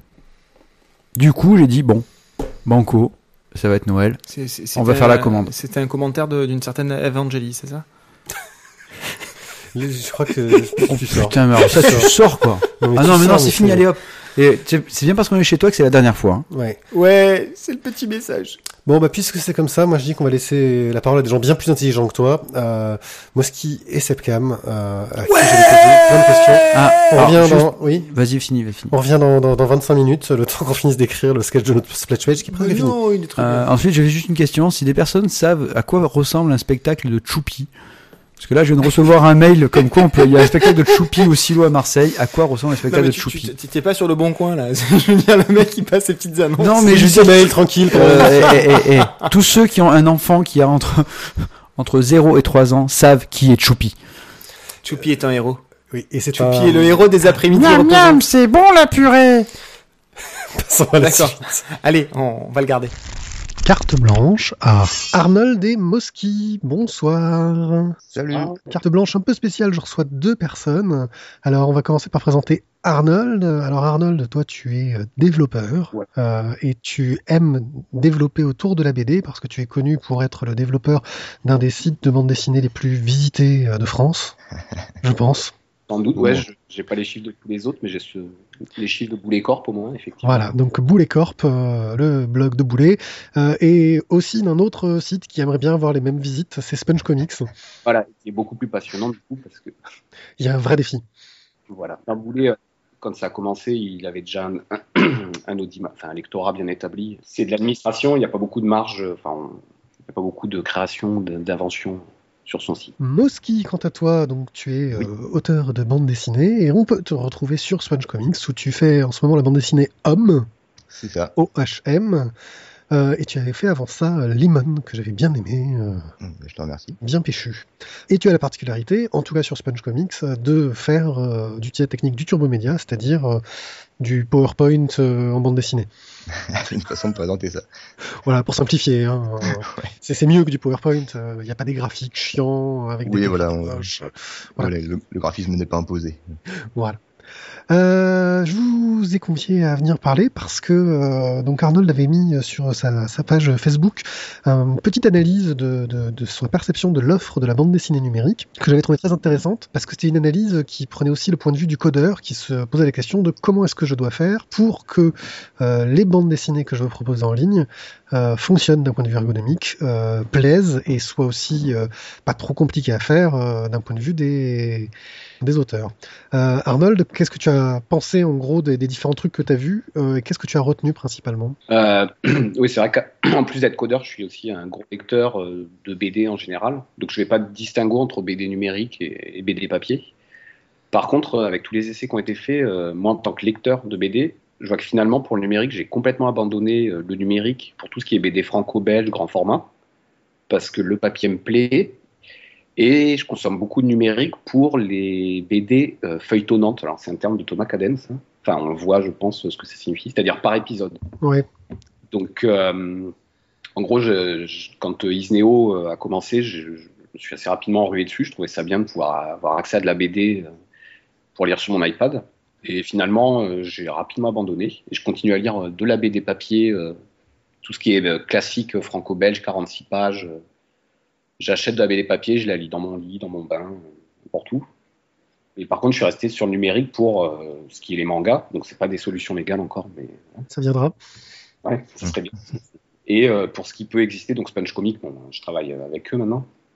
Mais euh, pour ce qui est de la BD feuilletonnante, et du coup, je me suis rendu compte que la différence n'était pas tellement le support, mais le rythme entre le numérique, donc qui est dû à la consommation, et puis le papier, qui est euh, beaucoup plus lent comme rythme. Donc, euh, je sais pas comment illustrer ça, mais disons que la BD numérique, je la lis le matin et le soir dans les transports sur mon mobile. Et je la lis à la fois parce qu'elle est numérique et parce qu'elle est feuilletonnante. Donc j'ai un épisode euh, une fois par semaine, une fois par jour, ça dépend de la série. Alors que la BD papier, je la lis, euh, je prends une heure, euh, j'achète ma BD chez un grand distributeur ou un libraire et je, la- je prends le temps de me poser sur le canapé ou dans mon lit et de la lire. Donc pour toi, il y a vraiment une différence euh, de lecture entre les deux. Euh, en gros, clairement, la bande dessinée numérique, il faut que ce soit court, que ce soit feuilletonnant, qu'il y ait un rendez-vous en fait. C'est ça, et c'est euh, c'est beaucoup plus court, voilà. Enfin là, et peut-être euh, du coup, ça impacte la production, mais ça, c'est Moski qui en parlera mieux. Mais euh, ça, enfin, ça, ce serait pas le terme exact, mais la BD numérique, ça, me- enfin, la, pardon, l'heure que je vais passer le soir sur mon canapé à lire une BD, c'est encore un moment noble où je préfère effectivement rester avec du papier. Donc je ne lis pas sur iPad, comme j'ai dit, sur mon canapé. Et après, il y a la BD, euh, c'est pas moins noble, mais ça serait comme une comparaison entre le manga et euh, la BD franco-belge. Oui, ou entre, entre euh, de la série télé et du cinéma. Exactement. Voilà, la- les séries télé, c'est pareil, je les consomme euh, plutôt du des animes. Donc, des épisodes de 20 minutes, je les consomme pareil le matin et le soir sur mobile et dans les transports. Alors que le cinéma, je vais au cinéma. Et, euh, et d'ailleurs, ça serait le même débat, mais j'ai pas abandonné le cinéma pour euh, les téléchargements euh, légaux, je précise, parce que j'achète. Euh, enfin, le. le- il n'y a pas concurrence entre le numérique et le papier, en fait. Ouais, on croit, on croit souvent ça, que il y en a un qui va supplanter l'autre, mais je trouve que les, les deux sont vachement complémentaires en fin de compte. Tu as la même euh, approche sur euh, toi, donc en plus en tant que, que créateur, euh, tu as un peu cette même approche, c'est-à-dire que tu n'irais pas proposer un projet de la même façon à un éditeur pour du papier que pour du numérique? Ah non, euh, hop, dans le fond, de... si, sur l'histoire, ça sera peut-être un peu le même genre, mais après, dans la forme, forcément, ce sera différent, parce que le numérique, du coup, on est... Moi, je préfère bosser sur du- quelque chose en 16 neuvième qui puisse être lu sur, euh, par exemple, un, un iPhone facilement, tu vois, sans avoir à, à scroller sur la page ou quoi. Mais après, dans le, non, dans le type de, de récit, euh, je dirais peu importe, mais c'est vrai que pour une, euh, pour une BD franco-belge, c'est vrai que quand t'as, quand t'as besoin d'avoir une grande page pour pouvoir regarder de près, euh, les couleurs et tout, euh, une tablette, c'est pas, c'est pas génial, c'est pas très agréable de scroller et tout. Je pense Alors, que, là, je rebondis sur les couleurs, le style du dessin, mais il y a une grosse contrainte Donc moi, moi j'avoue que si je, quand je développe pour euh, des blocs BD ou enfin, de la BD numérique, je pense d'abord au mobile maintenant. Donc ça veut dire des débits relativement faibles. Et du coup, il y a la contrainte de la taille de l'image qui est pas négligeable en fait. Mmh, ouais, c'est vrai. Et mine de rien, avec les compressions JPEG et tout, un dessin, euh, on va dire plus proche du manga ou comme celui de Moski ou de Raph, euh, se compresse relativement bien et fait des petites images, ou comme Boulet, puisque je travaille avec lui. Pourtant, il y a Par plein de petits traits euh, chez Boulet et il y a pas mal de textures chez, il y a pas mal de textures chez Moski. Il n'y a pas beaucoup de couleurs finalement, c'est des gros aplats. Chez Moski, par exemple, c'est plutôt des gros aplats. Ouais, ouais, ouais. Et puis, ouais, ouais, il y a beaucoup de blanc en fin de compte. hein. Et donc ça se compresse relativement bien. Et après, il y a d'autres techniques derrière de code pour, euh, pour que les- tout ça reste petit. Et à l'inverse, si je devais bosser, ou le peu que j'ai fait, ou j'encode des images, enfin, sur des sites avec des images qui sont plus proches de la BD euh, classique, donc très détaillées avec beaucoup de noir et d'ancrage qui se compressent très mal, euh, ça devient plus compliqué de faire de la BD mobile. Quoi. Plus euh, à ceci se rajoute le problème de lisibilité. Enfin, c'est bien comme il dit Moski, c'est bien de penser en 16 neuvième pour les pour les écrans, euh, pour l'iPhone, enfin pour l'iPhone, pardon, pour les smartphones. Bah, là, pour le coup, sur Sponge Comics, on, a les deux. On a le format, donc on va dire 16 neuvième, très adapté effectivement à, la mobilité, mais on a aussi de la, je dirais de la BD classique euh, avec de la page. On n'est même pas dans, dans le scroll infini, hein, on est vraiment dans la, une construction à la page avec le suspense de fin de page, euh, etc. euh, qui sont publiées euh, et certaines pas mal en double page d'ailleurs. Ça me complique bien le travail, ouais, le- les doubles pages de Rafchou et Vibe, euh, l'auteur américain qui est publié en ce moment. Euh, bon, déjà, techniquement, ça veut dire qu'il faut euh, deux modes. euh, Enfin, il y a tout le code pour gérer les BD, on va appeler ça Turbo Media, euh, diapositive. Et il y a le code pour gérer les doubles pages. Et bon, pour un résultat qui, me plaît moins en tant que lecteur, parce que bah, ce que je disais, je les lis ce matin, donc y compris Sponge. J'ai lu matin dans les transports sur mon iPhone, sur mon smartphone, pardon. Et ben, les BD en double page, elles passent pas sur smartphone. Alors que Limon et Homme, ça passe euh, très très bien. Ou les, ou les Spocket, enfin tous les épisodes qui sont Turbo Media. Mais à côté de ça, euh, je pense euh, à des trucs comme des buzzers où on a de la simple page. Euh, Peut-être que sur euh, téléphone c'est un peu petit, mais euh, ça c'est quand même, enfin c'est un type manga au niveau du format, c'est très adapté à de la tablette. Euh, c'est en double page, hein, euh, le Bézard. C'est en double page les buzzers Ouais, ouais, Raph, euh, Raph, il tient pas mal parce qu'elle fait beaucoup de compositions sur les deux pages. euh, D'accord. Donc, euh, Ouais. si, si, c'est en double. Ouais, donc en gros là pour le coup c'est que le euh, c'est la BD qui est pas adaptée aux médias euh, sur lequel elle est diffusée actuellement en fait. Alors Non. après, enfin c'est là c'est d'un point de vue purement technique. Si tu regardes par exemple Sponge Comic, qui a le gabarit du site. Si les doubles pages de Rafchou, enfin si les doubles pages n'étaient pas en pleine page comme elles le sont quand tu cliques dessus, il faudrait qu'elles rentrent dans le gabarit qui leur est alloué. Et du coup, il faudrait que tout se décale, ou alors que la page soit rapetissée à, à la taille de la largeur du gabarit central. Mais là, est-ce que la question c'était sur l'aspect technique ou sur l'intention en fait euh Bah, ça, ça rentre sur les deux, c'est-à-dire que euh, vous- tu te rends compte qu'il y a une plateforme qui va euh, mieux marcher euh, sur, euh, pour de la mobilité, hein, par exemple, sur un type de format. Euh, à partir de là, euh, est-ce que ta bande dessinée est adaptée à cette plateforme-là si tu ne respectes pas ce format-là? Est-ce que t'es pas en train de te tirer une balle dans le pied en fait hein? Ouais, ah, c'est euh, moi je pense pas. hein. C'est pour moi c'est plutôt de la diversité, c'est plutôt positif. Tu vois, il y a différents usages pour différents types d'écrans. À la limite, c'est vrai que le, le c'est peut-être plus agréable sur un écran assez grand que sur un iPhone. C'est vrai que sur un iPhone tu vas devoir un peu euh, te balader, ça peut être évident.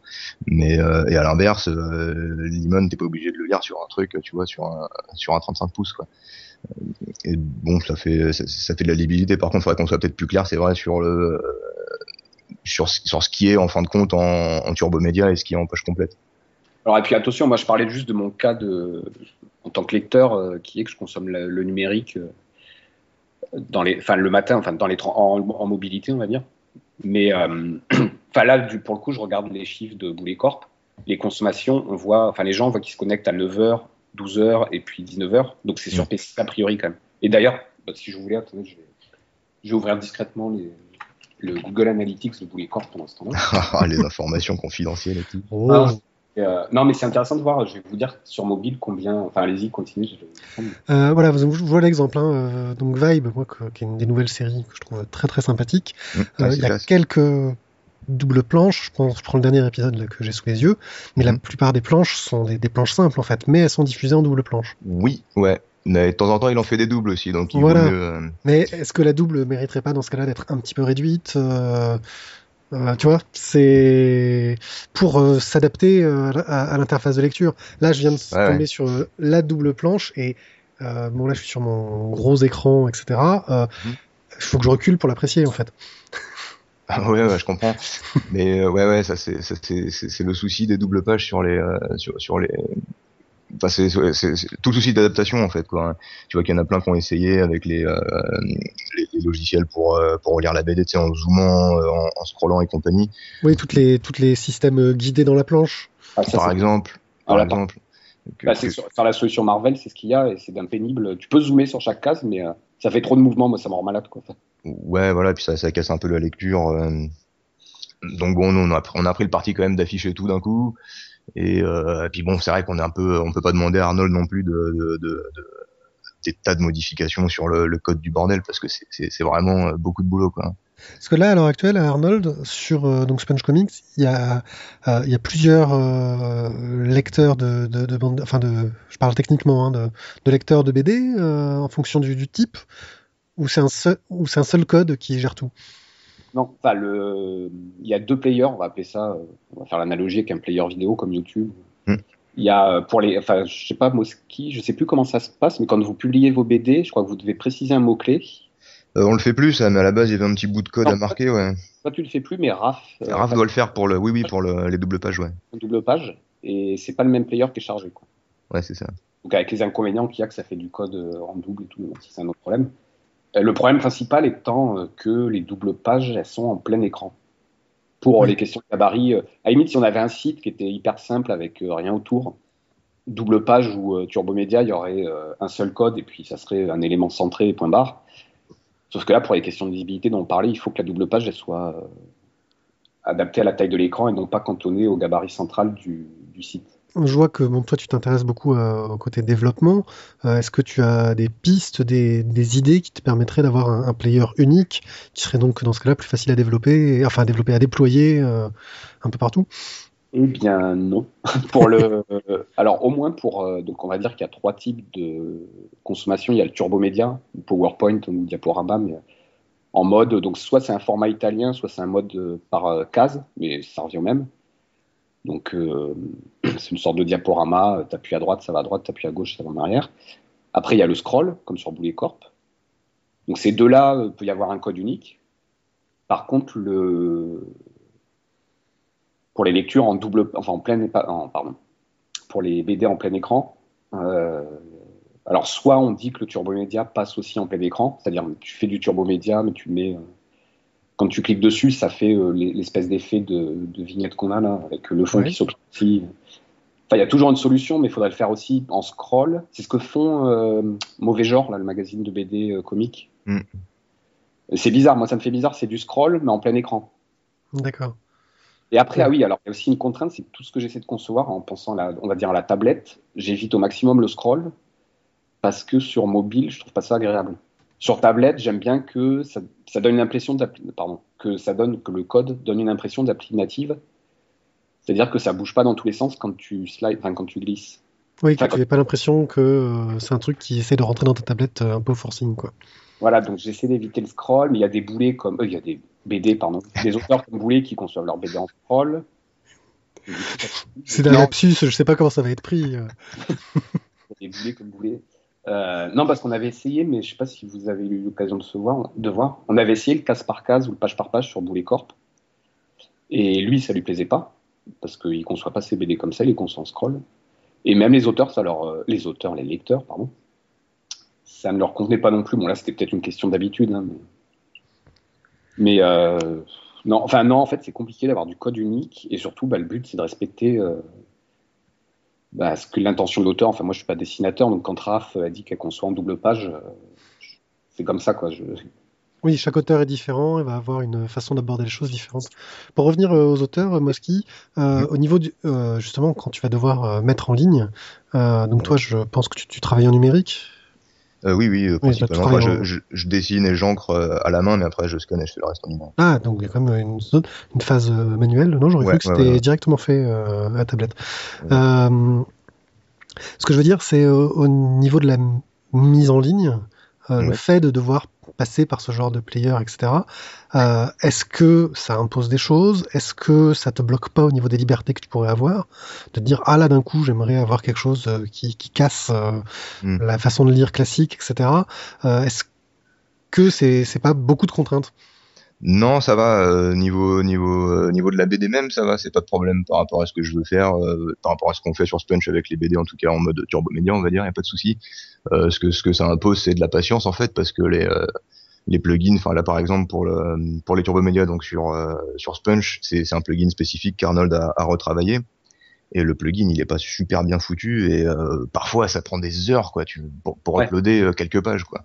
Ça, c'est les contraintes. Artistiquement, ça pose pas vraiment de contraintes par rapport à ce que moi je veux faire. Peut-être que si on voulait mettre de l'animation, je sais que euh, Marco a essayé, il a foutu un gif animé dans, la- dans une de ses BD, ça marche moyen moyen quoi. Donc où il y a des limitations si on voulait expérimenter plus loin, mais sinon non ça va. Oui, d'ailleurs, euh, à part tes courtes, la plus grosse contrainte technique, euh, tu l'as enfin, tu l'as évoqué tout à l'heure avant l'émission, Pierrick, c'est que, les que les auteurs sont pas forcément au fait des outils comme WordPress ou autre. La contrainte technique, c'est l'auteur en fait. Non, mais là, Moski, il évoque le back-end de WordPress, qui est la plateforme qu'on utilise pour Sponge.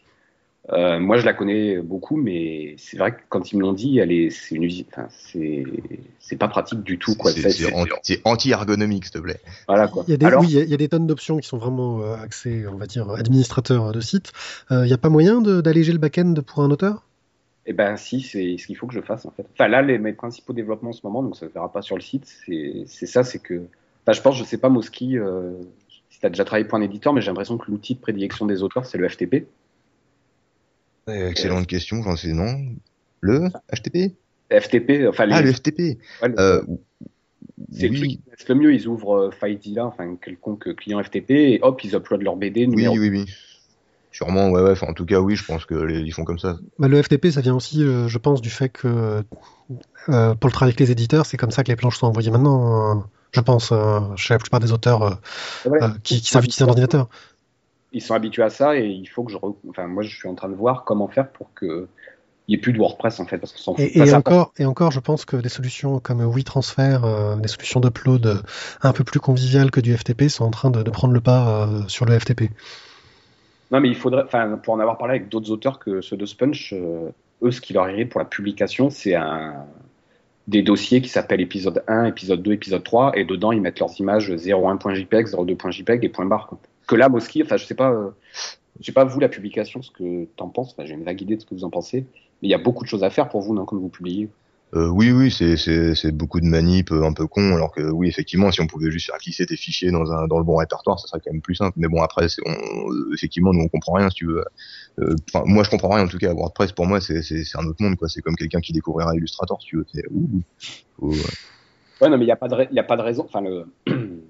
Enfin, moi, en tout cas, c'est comme ça que je vois, mais la promotion de la BD numérique, ça passe aussi par ça, quoi, que, que les auteurs, qu'on leur dise pas, c'est de la enfin, qu'ils aient pas à se préoccuper des aspects techniques, quoi. ouais, que ce soit accessible. ouais, ouais. C'est un peu ce qui manque à tout le monde, hein, je pense. Euh, quand tu regardes là, je, je pensais à euh, comment ça s'appelle, Esprit BD, le- la plateforme là. Ouais. Euh, c'est vachement bien ce qu'ils font. Il y a plein de BD et tout. Le seul problème, c'est que du coup, pour diffuser ta BD là-dessus, il faut mettre ça dans le format bah, de AV en fait, que tu Oui, oui. fais avec le Comics Composer. Oui, il faut Ah oui. utiliser un logiciel, faut utiliser leur logiciel proprio pour créer, enfin, Ouais, pour créer les, les, les, les BD. Et c'est Alors, pour- c'est- oui. Pour ça, d'ailleurs, je pense que, juste, c'est pas un point technique qui est assez important. Il y a quand même beaucoup de gens, nous on n'en fait pas partie, qui se préoccupent encore de la protection de leur euh, BD. Mhm. Et euh, dans le monde du code, tu as les Flash que vous connaissez, enfin, qui... Oui. Mais qui ne marchent pas sur les mobiles. Enfin, pas sur les oui, un Flash qui était longtemps très utilisé pour les animations, euh, Et oui, oui, puis les vidéos. et Maintenant, euh, il y a d'autres choses qui sont en train d'arriver en- petit à petit, mais bon, c'est vrai que c'est encore très Ouais. utilisé pour la vidéo. Mais un des avantages majeurs de Flash, c'est qu'il permet de protéger ses ressources. C'est-à-dire, tu peux pas faire de clic droit, tu peux encrypter tes Mm. images assez nativement. Et ça, moi, euh, enfin, moi, je suis plutôt partisan de tout ce qui est euh, pas open source, mais qui est bien normalisé, donc l'HTML, tout ça, qui sont des technologies. Parce que Flash, c'est déjà, enfin, j'ai déjà le petit plugin qui me permet de télécharger tout et n'importe quoi en Flash euh, sans difficulté, en fait. Oui, non, mais après, toujours être grand public. Il y a des révélations, ça. Non, mais Oui. tu vas sur le site, euh, je crois, Esprit BD, tu peux pas faire un simple clic droit, euh, télécharger l'image. D'accord. Oui, oui.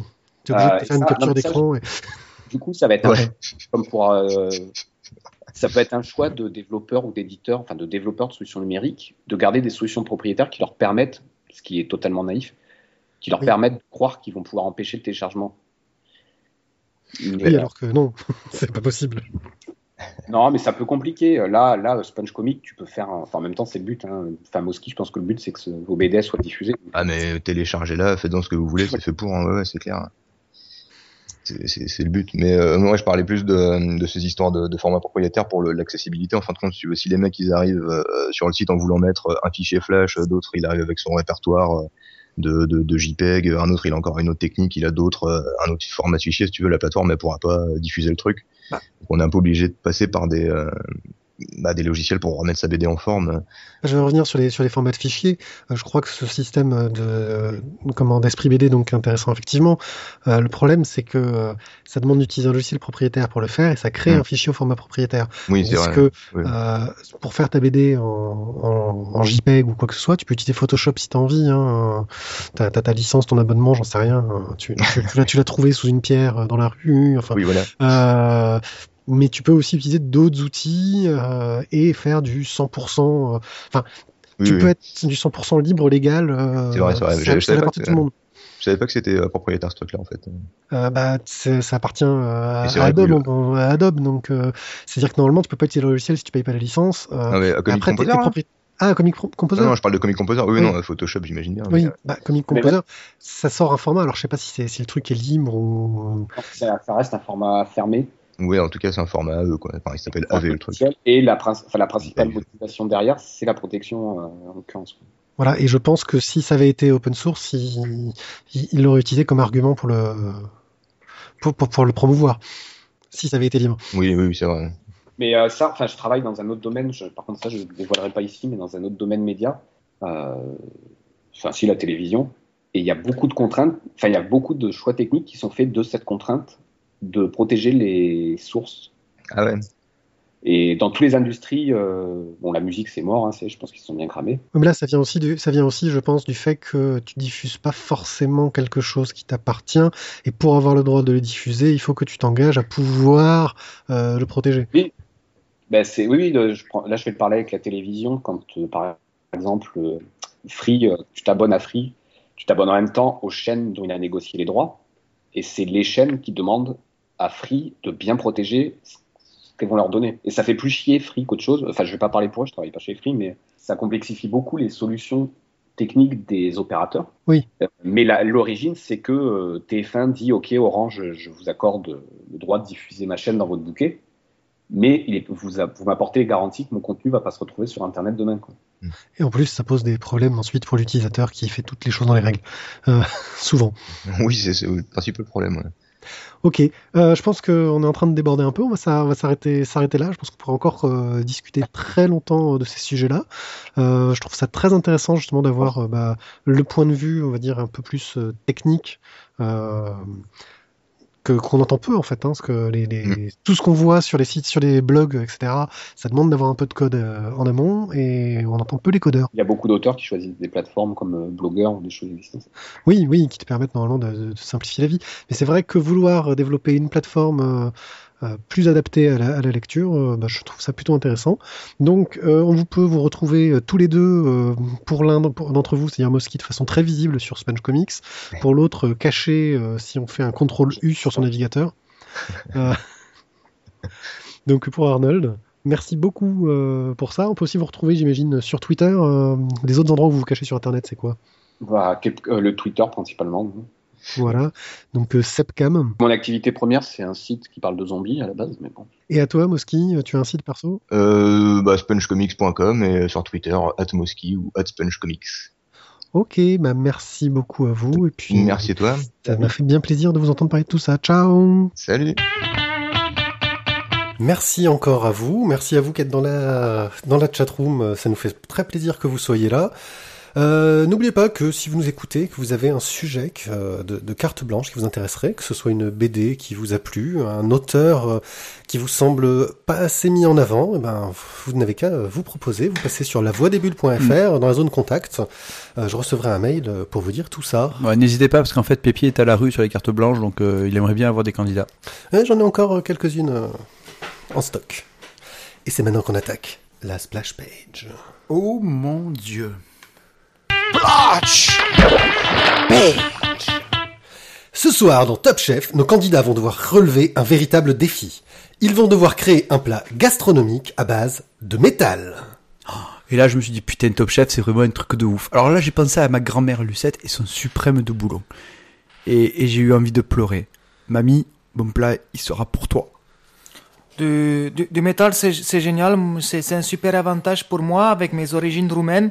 Ça, ça me rappellera les, les longues nuits d'hiver où on partait avec mon père à la recherche du cuivre perdu sur, euh, sur les lignes SNCF. Je vais y mettre tout, tout mon univers personnel à moi que j'aime. Comment créer un plat gastronomique à base de métal? C'est la question qui est posée ce soir à nos candidats. Alors dans le garde ferraille, j'ai pris direct le plomb, c'est digeste, et mon cousin Saturnin, il adore ça. Il le faisait un petit peu cuire à l'étouffée, et il appliquait en fine couche toute petite comme ça. Et moi, petit enfant, quand je, je, je le léchais, c'était trop bon. Moi, ma, ma touche personnelle pour cette recette, c'est une véritable prise de risque. J'ai proposé au chef ce soir un fondant au cuivre avec un cœur coulant des rondelles de PVC. Je, je sais que je suis un petit peu en dehors de la consigne initiale, mais c'est pour me démarquer et mettre ma touche personnelle. Attention, attention, il ne vous reste plus que 5 secondes. 5, 4, 3, 2, 1. Top, on lève les mains Ah, ça me fait chier là. Voilà, j'ai complètement raté ma soudure à l'arc. J'ai- J'ai un visuel tout pourri avec une virgule là sur le bout. Putain, c'est sûr, je pars en dernière chance. Ah, je suis super déçu. Euh, Autant je suis content de, de mes pépites de cuivre euh, qui apportent une touche de, de croquant gourmand, au- au- autant les, les cœurs coulants en PVC n'a pas bien fonctionné. Les, les- C'était sans doute les produits chinois de pas bonne qualité encore. hein. Et pour juger les candidats, ce soir un invité spécial va nous rejoindre, Monsieur Requin. C'est une épreuve difficile, ce sont pas des produits très classiques. Alors ils ont intérêt à faire saliver mes plombages. Les chefs Guet-apens, Lénine, Variable, Mistral Gagnant et Rognac vont maintenant goûter les plats. Alors, qu'en avez-vous pensé? Alors là, je suis bluffé. J'aurais vraiment aimé, faire ça au même âge. Et, puis, et de suite, tu vois, tu regardes ce petit feuilletage. Là, si regarde, regarde, c'est- croquant, quoi. C'est gourmand. Et, là, de suite, ça te raconte une histoire, quoi. Moi, j'imagine un bateau qui navigue dans le froid. Et là, et là, tu as un choc, tu vois. C'est le coulant qui arrive. Grâce à votre application Joue 6, vous pouvez chez vous jouer pour tenter de gagner un superbe Sani broyeur. On se retrouve après ça. Comme vous ne l'aurez peut-être pas deviné, nous allons parler de Il était une fois en France. Mais, pourquoi cette introduction euh, fort étrange? Car euh, dans Il était une fois en France, nous allons suivre l'histoire de Monsieur J- Joanavici, Joseph Johannavici. Joseph Joanavici, qui a... C'est les, c'est les compatri- compatriotes de moi. un personnage réel qui euh, a inspiré cette bande dessinée. Alors tout n'est pas vrai, ils ont un peu romancé forcément pour que ça fasse une bande dessinée. Euh, qui a toujours eu le cul entre deux voire trois chaises euh, pendant et avant et pendant et après la guerre, euh, parce qu'il a été à la fois collabo, mais aussi résistant, euh, mais surtout affairiste. Et il avait une particularité, c'est que lui, il a commencé, alors qu'il était complètement analphabète, euh, à travailler dans la ferraille, euh, parce qu'il avait un don, c'est que en mordant dans le métal, il arrivait tout de suite à savoir si c'était du métal de qualité ou pas. D'où cette, d'où cette intro. euh, Oui, parce qu'en fait, c'est le- c'est quand, quand on réfléchissait à Splash Page, c'est le seul truc qui m'est revenu en tête, qui était marquant dans le bouquin. Alors, non pas que le bouquin était mauvais, loin de là, je me suis, je suis régalé, mais c'était le truc que j'avais trouvé très, très drôle.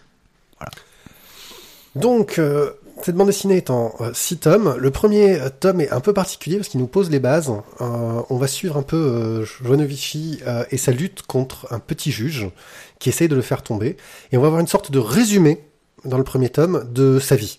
Euh, assez bref, euh, qui joue vraiment là-dessus. Et les tomes suivants vont nous vraiment nous remettre euh, dans les différentes étapes de sa vie. Donc avant euh, la guerre, Avant la guerre, pendant la guerre, euh, le moment où il va passer. euh, alors en fait, juste pour situer, quoi, c'est un, un enfin un, un ferrailleur qui travaille, qui fournit Juif. du métal, juif, qui fournit en fait du métal à l'Allemagne. Il le fournissait avant la guerre, il va en fournir aussi pendant la guerre.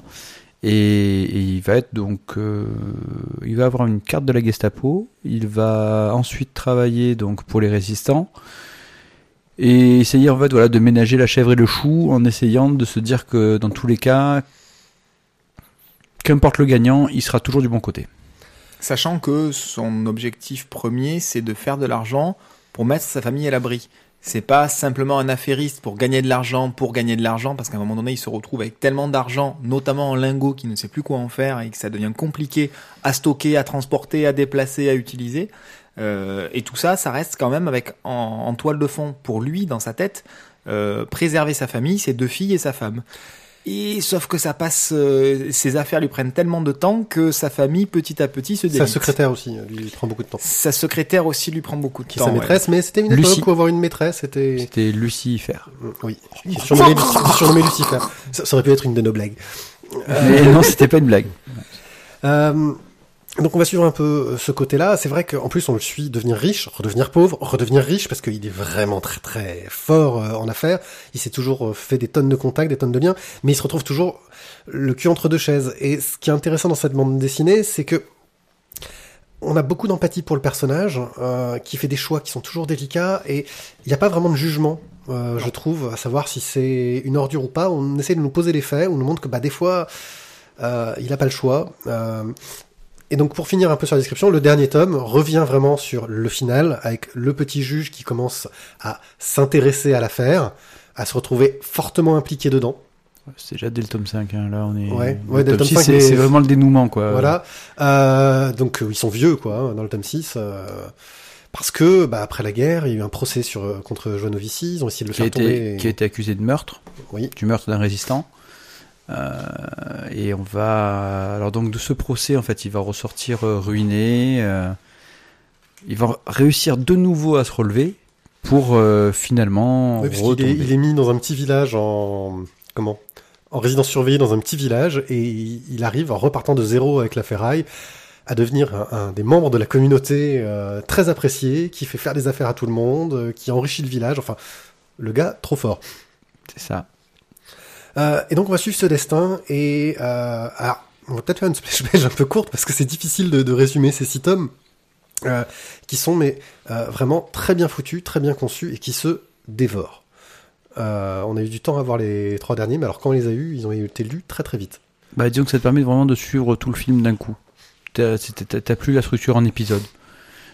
Tu Oui. vois tout- tout la- toute la fin en une fois. Euh, et c'est vraiment génial de, au niveau du scénario parce qu'on a euh, des personnages qui sont attachants. On, on Des comprend- ordures aussi. Hein.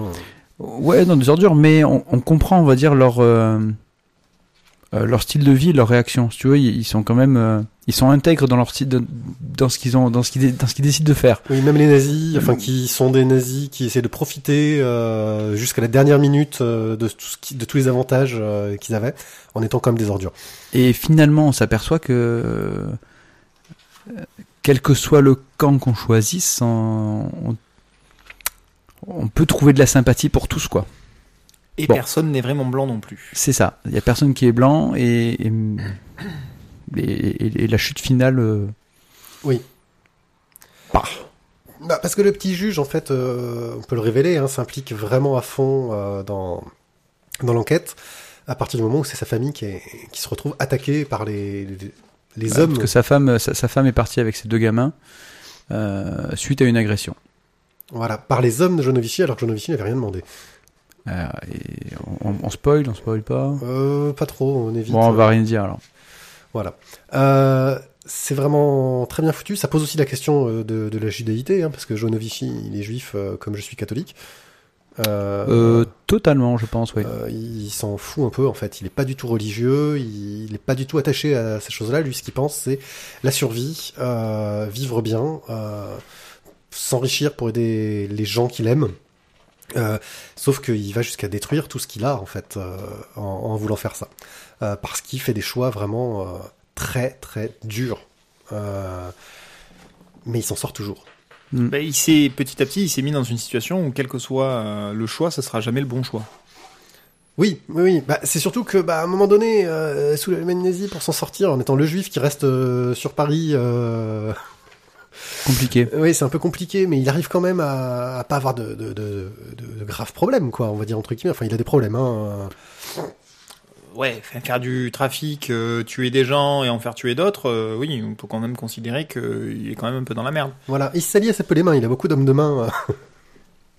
qui sont là pour faire euh, les, les, les sales offices.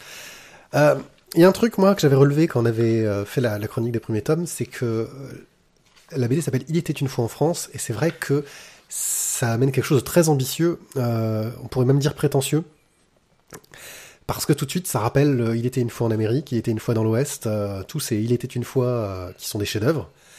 Et je vais éternuer, alors Ouais, mais c'est pas, c'est, pas, mentir sur la marchandise. Et c'est une grande. Voilà. c'est, ambitieux peut-être, mais mais je trouve que tu te, enfin, es vraiment dans le euh, dans le côté épique de de de, de l'histoire. Oui, ces grandes fresques euh, autour d'un personnage qui va euh, suivre l'histoire, qui va être baladé dans l'histoire, même si là, il est plus que baladé, il l'a fait. Hein. Et, et donc, ouais, non, c'est pas, pas démérité, c'est vraiment une très très belle série. Euh, c'est quand même quand même l'un des trois seuls juifs qui a été euh, expulsé d'Israël euh, après la guerre pour, Oui. pour pour pour la loi sur le retour quand même. hein. Il n'y en a eu que trois qui ont été expulsés. Ouais, mais faut dire aussi, il avait, il avait continué à, faire, à tricher. Et il avait un petit peu pactisé avec les nazis, mais Euh, Fabien Nury, donc un scénariste qui travaille beaucoup sur euh, l'histoire, etc., qui le fait plutôt bien. Euh, on avait traité de lui, zut, il me semble que c'était de lui, j'ai un doute sur le coup, le truc sur Staline, la mort de Staline, peut-être bien. qui était très très bien. Là j'ai un doute, je dis peut-être une connerie, mais il me semble que c'est Fabien Nury, tu pars à la recherche. Euh, et qui en gros arrive à créer des, des récits d'histoire euh, très dynamiques et pas chiants, qui arrive à vraiment utiliser bien l'histoire, je trouve. Euh, et Sylvain Vallée au dessin, un style que je trouve euh, fantastique. C'est un style très cinématographique qui colle très très bien à ce récit. Oui, j'avais juste. Et de Thierry Robin au, dess- au dessin. oui, que j'adore. Euh, donc il y a un style qui, qui est très cinématographique, c'est-à-dire qu'il travaille beaucoup de, de cadrage euh, en cinémascope en fait. Euh, beaucoup de, de longues pages, ou bien alors de temps en temps il va faire des, des, des inserts avec des gros plans, euh, etc. Donc une mise en scène euh, qui peut sembler un peu classique, mais qui Va pas plus loin. va Si jusqu'au tu, côté si tu comptes le lire, ne va pas plus loin. Oui, alors euh, Tizak n'ayant pas lu euh, les derniers tomes, Non, on lui non, demande de non, pas non, trop feuilleter, non. sinon il va le regretter. Ça, ça peut te gâcher le plaisir. Euh, et qui en plus a un don, Sylvain Vallée, pour tout ce qui est euh, au niveau des, des trognes. On est dans un côté euh, semi-réaliste, euh, qui me fait penser, euh, alors c'est une de mes références à chaque fois, à du Uderzo ré- réaliste. Euh, J'avais déjà fait une référence euh, là-dessus, de ce qu'il avait pu faire sur du Chevalier du Ciel, etc. En plus moderne, plus rond, on est moins dans le côté un peu pointu, piquant que peut, avoir l'Uderzo dans son style réaliste. Et qui nous fait vraiment des, super trognes avec une mise en couleur, je sais plus, plus qui c'est, parce que c'est pas écrit sur la couverture, qui est très efficace, assez sobre, qui joue d'aplat assez en finesse. Euh, le seul truc qui est terrible, c'est que t'as envie d'en savoir plus sur ce personnage, et j'ai peur que si je commence à vouloir en, en apprendre plus sur la réalité, euh, c'est Delphes aux couleurs. Si on veut en apprendre plus sur la réalité, on risque de tomber sur un récent- récit peut-être plus chiant en fait. Euh, Plus chiant, je pense, et un peu moins, un peu moins épique. Mm. À mon avis, on risque un petit peu y perdre en, en- dans le côté euh, euh, qui nous permettait, voilà, de, de, de se dire que le, le gars Joseph était pas, était pas si méchant que ça, quoi. Oui, oui, peut-être. Je pense que le côté sympathique du personnage risque de disparaître. Bah, c'est le côté humain, c'est-à-dire que là, tu rentres dans l'histoire, le côté humain, tu l'as plus. Quand tu rentres dans le- les faits, euh, tu oublies tout le côté euh, des raisons, de pourquoi, du... tu vas sur le côté dur du, du personnage et le côté bah, opportuniste. Hein. C'est un putain d'opportuniste de première. Et euh, sortir de la guerre, un opportuniste qui s'en sort, c'était rare. Hein. Mais il te fait penser, ouais, c'est, c'est, c'est, c'est l'opportuniste, c'est, la chanson du tronc, quoi. hein. Oui. Mais lui, il il retourne pas sa veste, il a plusieurs vestes. Oui, parce qu'il a toujours un, un- un- Ouais. un côté d'avance, c'est-à-dire qu'il il imagine, alors, alors que la France est occupée, il imagine que déjà que si la France est libérée, il faut que euh, j'ai déjà euh, C'est même pas si la France est libérée, c'est qu'il il, il sait très, enfin, il sent très bien que de toute façon les nazis vont pas rester là de vitam Il le sent moment, mais au début, il est pas sûr, il a pas la certitude, donc euh, il, il se prépare à toutes les, à, à tous les cas de figure. Euh, c'est pour ça que, oui, alors il va vraiment se lancer dans la résistance quand il sent que euh, le vent risque de tourner et que euh, la résistance commence à être bien équipée et tout ça. Ouais, mais tout en, tout, tout, tout. Alors, il cautionne la résistance, il l'aide, il leur file de la thune, mais en même temps, il vend une partie des résistants à la, à la Gestapo, quoi. Pour s'en sortir, oui. Et il a une carte de la Gestapo, Ouais. ce qui est très Cette très fort. fameuse carte et ce fameux, ce fameux rapport. Oui, qui va lui poser bien des soucis. Euh, voilà, je crois qu'on a un peu fait le tour. C'est pour qui Euh, Bon, les fans d'histoire. Hein. Pas que. Bah, de, la, de- de la petite histoire de la grande histoire, pour faire Ceux simple. qui- pour, les, pour ceux qui aiment les grandes fresques, euh, un peu épiques, je veux dire, un peu ouais, humaines. avec des avec des des des des, des vraies gueules de euh, de malfrats quoi. Ouais. Là, tu te retrouves, je te retrouve dans des, dans, dans, dans des vieux films des années 60, euh, avec, avec des, des, des gars qui, que tu aurais vraiment pas aimé croiser la nuit, quoi. Ah, tu vois, mais- tu vois mais bien Gabin là-dedans. Ouais, non, c'est ça, ouais, bah, toute cette génération-là, quoi, avec, euh, mais par contre, moi, ce qui m'a vraiment, c'est, la fin, quoi. J'ai trouvé ça, mais, mais d'une cruauté, euh, la fin d'Il était une fois en France, ça m'a, baf, voilà, c'est fini, mais ça te laisse un petit arrière-goût, quoi. Ouais. C'est, mais c'est, devrait peut-être revenir dessus. Enfin, c'est, c'est une belle lecture. C'est le genre de truc. Tu reviens quelques années après quand t'as l'intégrale euh, pour te le relire parce que euh, c'est aussi un beau portrait euh, d'une certaine époque de la France Mm. euh, euh, qu'on, a tendance à oublier. enfin, dans son intégralité, on voit pas tous les deux côtés. J'ai pas vu cette série qui paraît-il est très bien, qui est un village français, qui apparemment est un peu dans cette idée-là. J'en ai vu quelques-uns, c'était, c'est, c'est, c'est pas mal. qui voilà qui est un peu dans cette idée là avec euh, c'est pas parce que c'est des résistants que c'est des gentils c'est pas parce que c'est des collabos que c'est des méchants euh, qui, qui jouent sur ce, sur sur ce côté là euh, moi je dirais ouais c'est ça pour pour ceux qui qui aiment les récits plein de retournements aussi Un village français avec euh, Audrey Fleurot. oui C'est tout. d'accord donc c'est plein de retournements plein de surprises Tu as une, une information à nous transmettre euh C'était la fait Viviane dans euh, Camelot. Ah, voilà. d'accord La rousse Ouais. avez-vous quelque chose à ajouter sur il était une fois en France? Ouais. Alors là il vient de faire un Euh. geste sur sa poitrine je sais pas ce qu'il a voulu dire non, on parle Euh, pas du disons que ça. non, c'est juste que euh, elle est gonflée cette fille quoi, c'est tout. Ouais, moi je trouve Je crois a- que on a fini de parler Elle a, elle a un talent gros comme ça. Non, mais c'était très bien. Ah oui, cache. vous étiez hors sujet Eh, Tizak, attends, Tizak avait un avis à donner. Non, Il a ça- pas parlé depuis une heure et hop, peut-être- tu vois, moi je pense que Ah Non mais là vous Bon. étiez en train de, de commencer à. oh, ça va, oh, et un village français, c'est toi qui en as parlé. Hein. Ah, sinon, vrai. t'avais aussi une super série avec, euh, non, là je reviens juste de la 13 Non rien. Non, avec, Avec Clara euh, Morgan. non, avec euh, Roger Hanin où il jouait. euh, Oh merde Oh ce mépris dans le Homer. Ah, bah alors, bon, écoute, bon, Roger Hanin, t'aimes, t'aimes pas, je m'en fous. Mais un- une série de, de Roger Hanin où il tenait un- une épicerie dans un village, euh, justement pendant Ouais. l'occupation. Mm. Et euh, voilà, où il se, se, se, se, se goinfre sur le dos de tout le monde, où il va justement. euh, bah, je me dirais presque, est-ce que c'est pas inspiré de la, de, de la vie de, de Jonah Vichy Euh, J'en suis même pas sûr, tu vois. Possible. Parce que voilà, du coup, Oui. le, coup, le gars, c'est ça, c'est qu'il joue sur les deux tableaux. Il va faire, la- il va faire passer la résistance, il va euh, collaborer, et c'est une, moi je me rappelle dans, dans mon souvenir, c'est une excellente série. Ouais, je connais Voilà, pas. juste comme ça. T'as pas, t'as pas le nom? Ceci étant dit, c'est vrai que Roger Hanin aurait été très bien dans ce rôle-là. Oui, il aurait bien pu le faire. ouais. Ouais. Mais Roger Hanin est mort en fait ou pas? Euh, je- Non, je crois pas. Ouais, enfin, il aurait pu le faire. Donc on est pas sur online. Il y a eu le jingle qui est parti il y a un moment déjà pour nous ça. l'annoncer. Vas-y, Pierrick. A duck has an adventure. Jack has an, av- an adventure. Alors c'est Et un, non, il est pas mort. c'est un, Roger, si tu nous écoutes. c'est un truc euh, assez particulier. euh, Donc c'est une sorte d'expérimentation. D'ailleurs, c'est sur un site de jeu euh, qu'on va pouvoir le trouver. Euh, qui- c'est Congregate. Euh, c'est un site où on trouve plein de jeux à la con euh, pour passer des heures au travail euh, quand on sait pas quoi faire. Et donc on va suivre euh, case par case les aventures euh, d'un canard. Et on va avoir des choix à certains moments pour savoir que va faire le canard. Oui.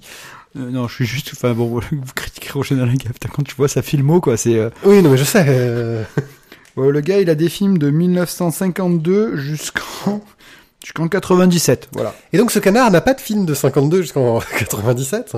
Euh, et donc on va suivre ses aventures, il y a plusieurs choix multiples. euh, parfois certains choix vont ouvrir d'autres choix en avant, ça part en vrille, il va voyager dans le temps. euh, et ça joue beaucoup sur euh, cette narration, on se balade de case en case et on se retrouve sur un schéma, une sorte de labyrinthe.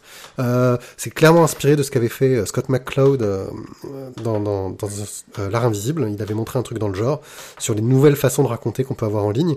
Il y a un petit côté ludique parce que on peut trouver des chapeaux cachés. Vas-y, je sens que tu veux encore dire un truc sur Rojan. Non, c'était bien ça. Ça s'appelle l'étrange euh, Monsieur Joseph et c'est il joue le rôle de Joseph Jonavici. Donc je pense que c'est vraiment une histoire un peu décalée de. Tu- tu- tu- putain, Mathieu, mais tu es trop fort ce soir.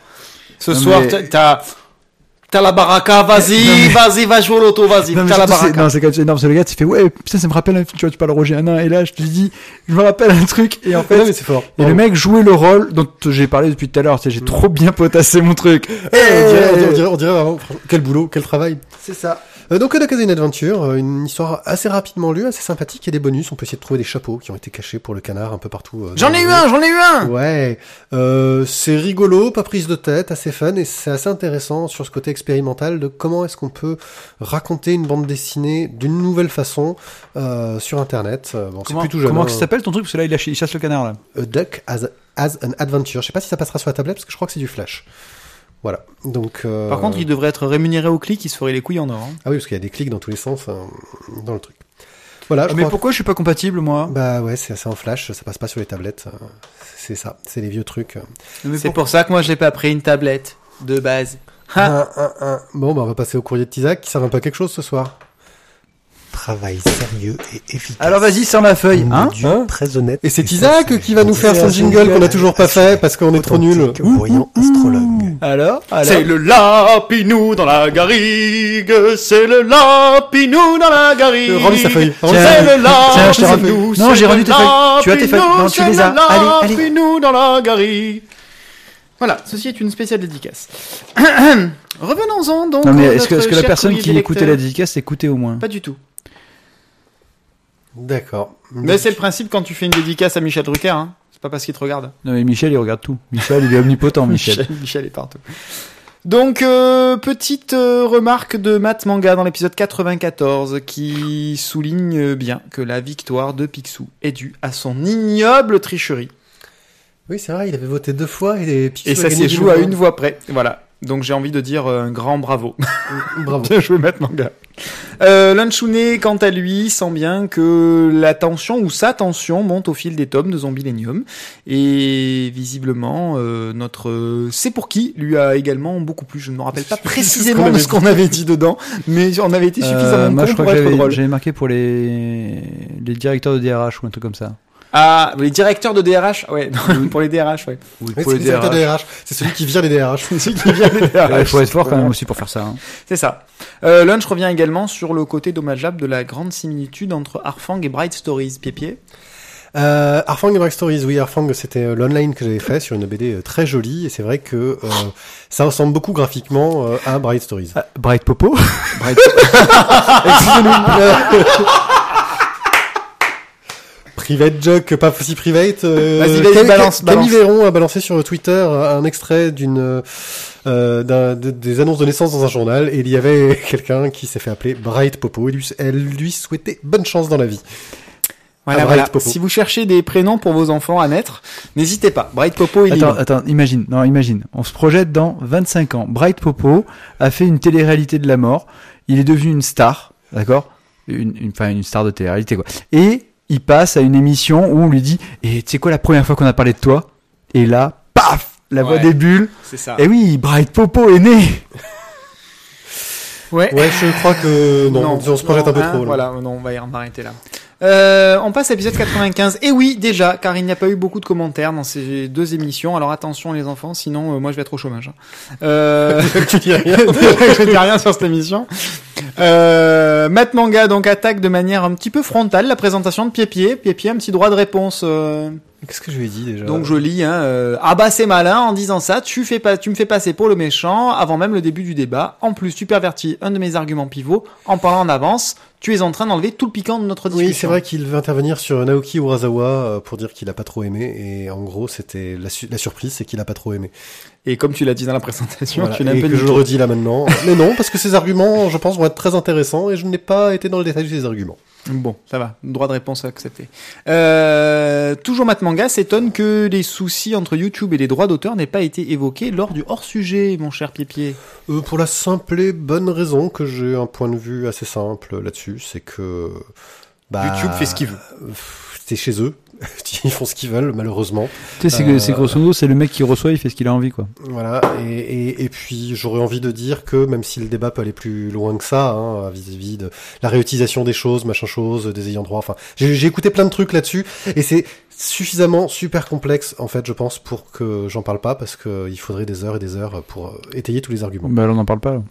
Voilà, je vous Mais Pourquoi invite, t'en parles d'ailleurs je vous invite à écouter euh, un, un- un- Karim Debache qui en parlait euh, dans une de ses émissions euh, et qui en parlait aussi dans un podcast de Navo euh, qui s'appelle Les invités de mes, de mes invités sont mes invités, euh, dans lequel il parlait aussi de, de ça. C'est très très bien. Kenavo. Ken- Ah non, Ah non Oh attends, j'étais au taquet, j'étais comme ça, j'ai. Je vais le dire.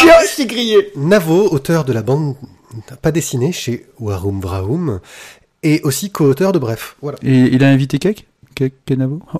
Non, non, Bon, non, bah, euh, fait- j'en ai fait deux, quand même. bonne. continue ton courrier, toi, vous enfoncez là. Euh, On passe à lunch, et oui, un coup de mettre manga, un coup lunch, hein, euh, qui attaque lui Gung Ho dans son approche euh, ultra commerciale et très très mercantile de la chose, avec les 54 tomes euh, réédités 27 fois, les intégrales, les pas intégrales, les pré-planches, les pré-éditions.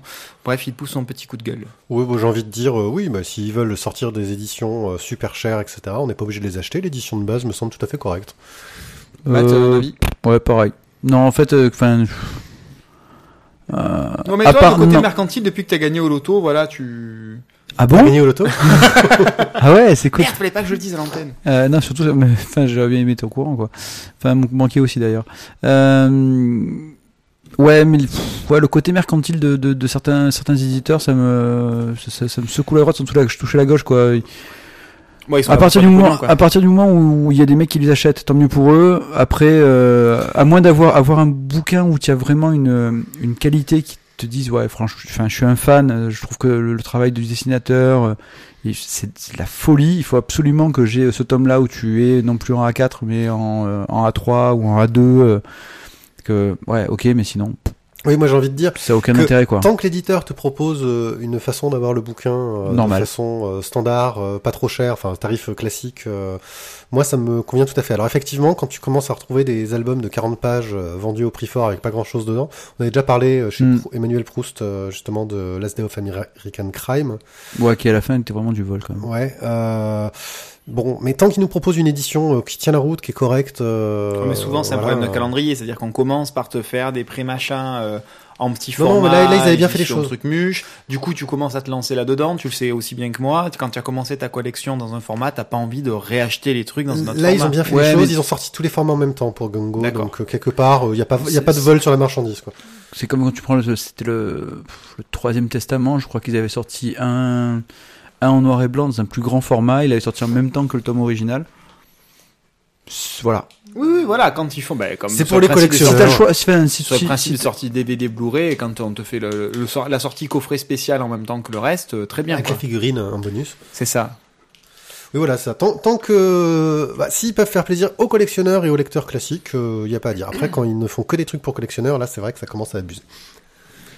On termine toujours avec Lunchounet qui a apprécié l'intervention de Monsieur Vendry et notamment le lien très humain qu'il y avait avec euh, la partie éditoriale, la reprise euh, par, euh, par le nouvel éditeur.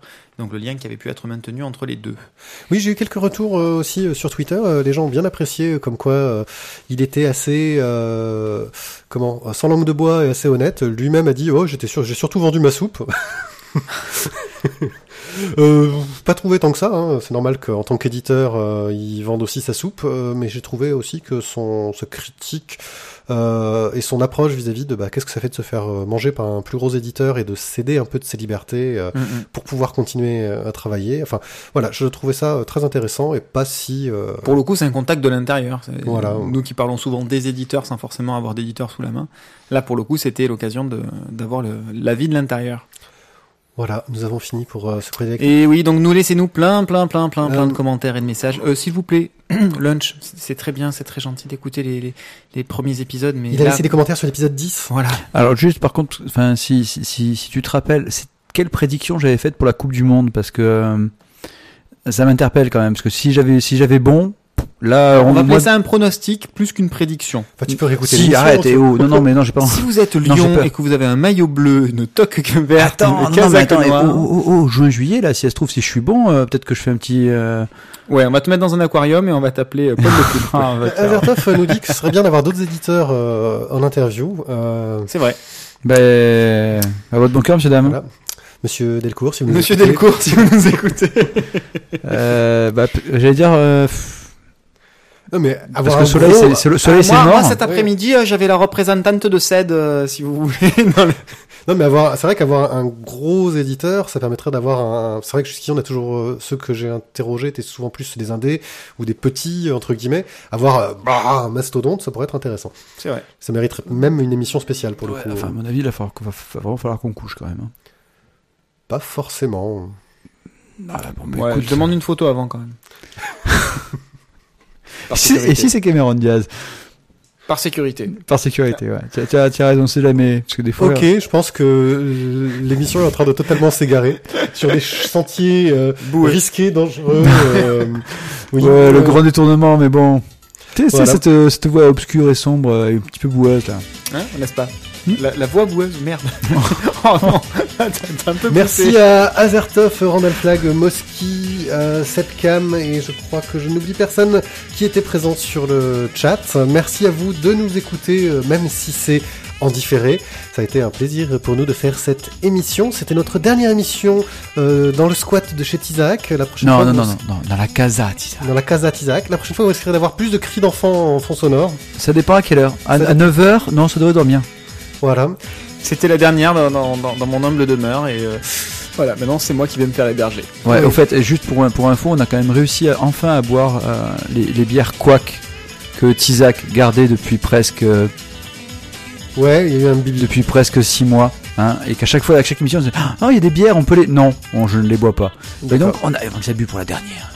N'hésitez pas à laisser des commentaires euh, sur iTunes, euh, sur Facebook, euh, sur Twitter, sur tous les réseaux sociaux que vous pouvez trouver sur notre site. Et on se retrouve dans 15 jours pour une nouvelle émission en live. Et cette émission sera donc très bientôt, si vous avez arrêté un bout, sur le site lavoidesbulles.fr. Ah, tu sais quoi, tu sais ce qui nous manque là?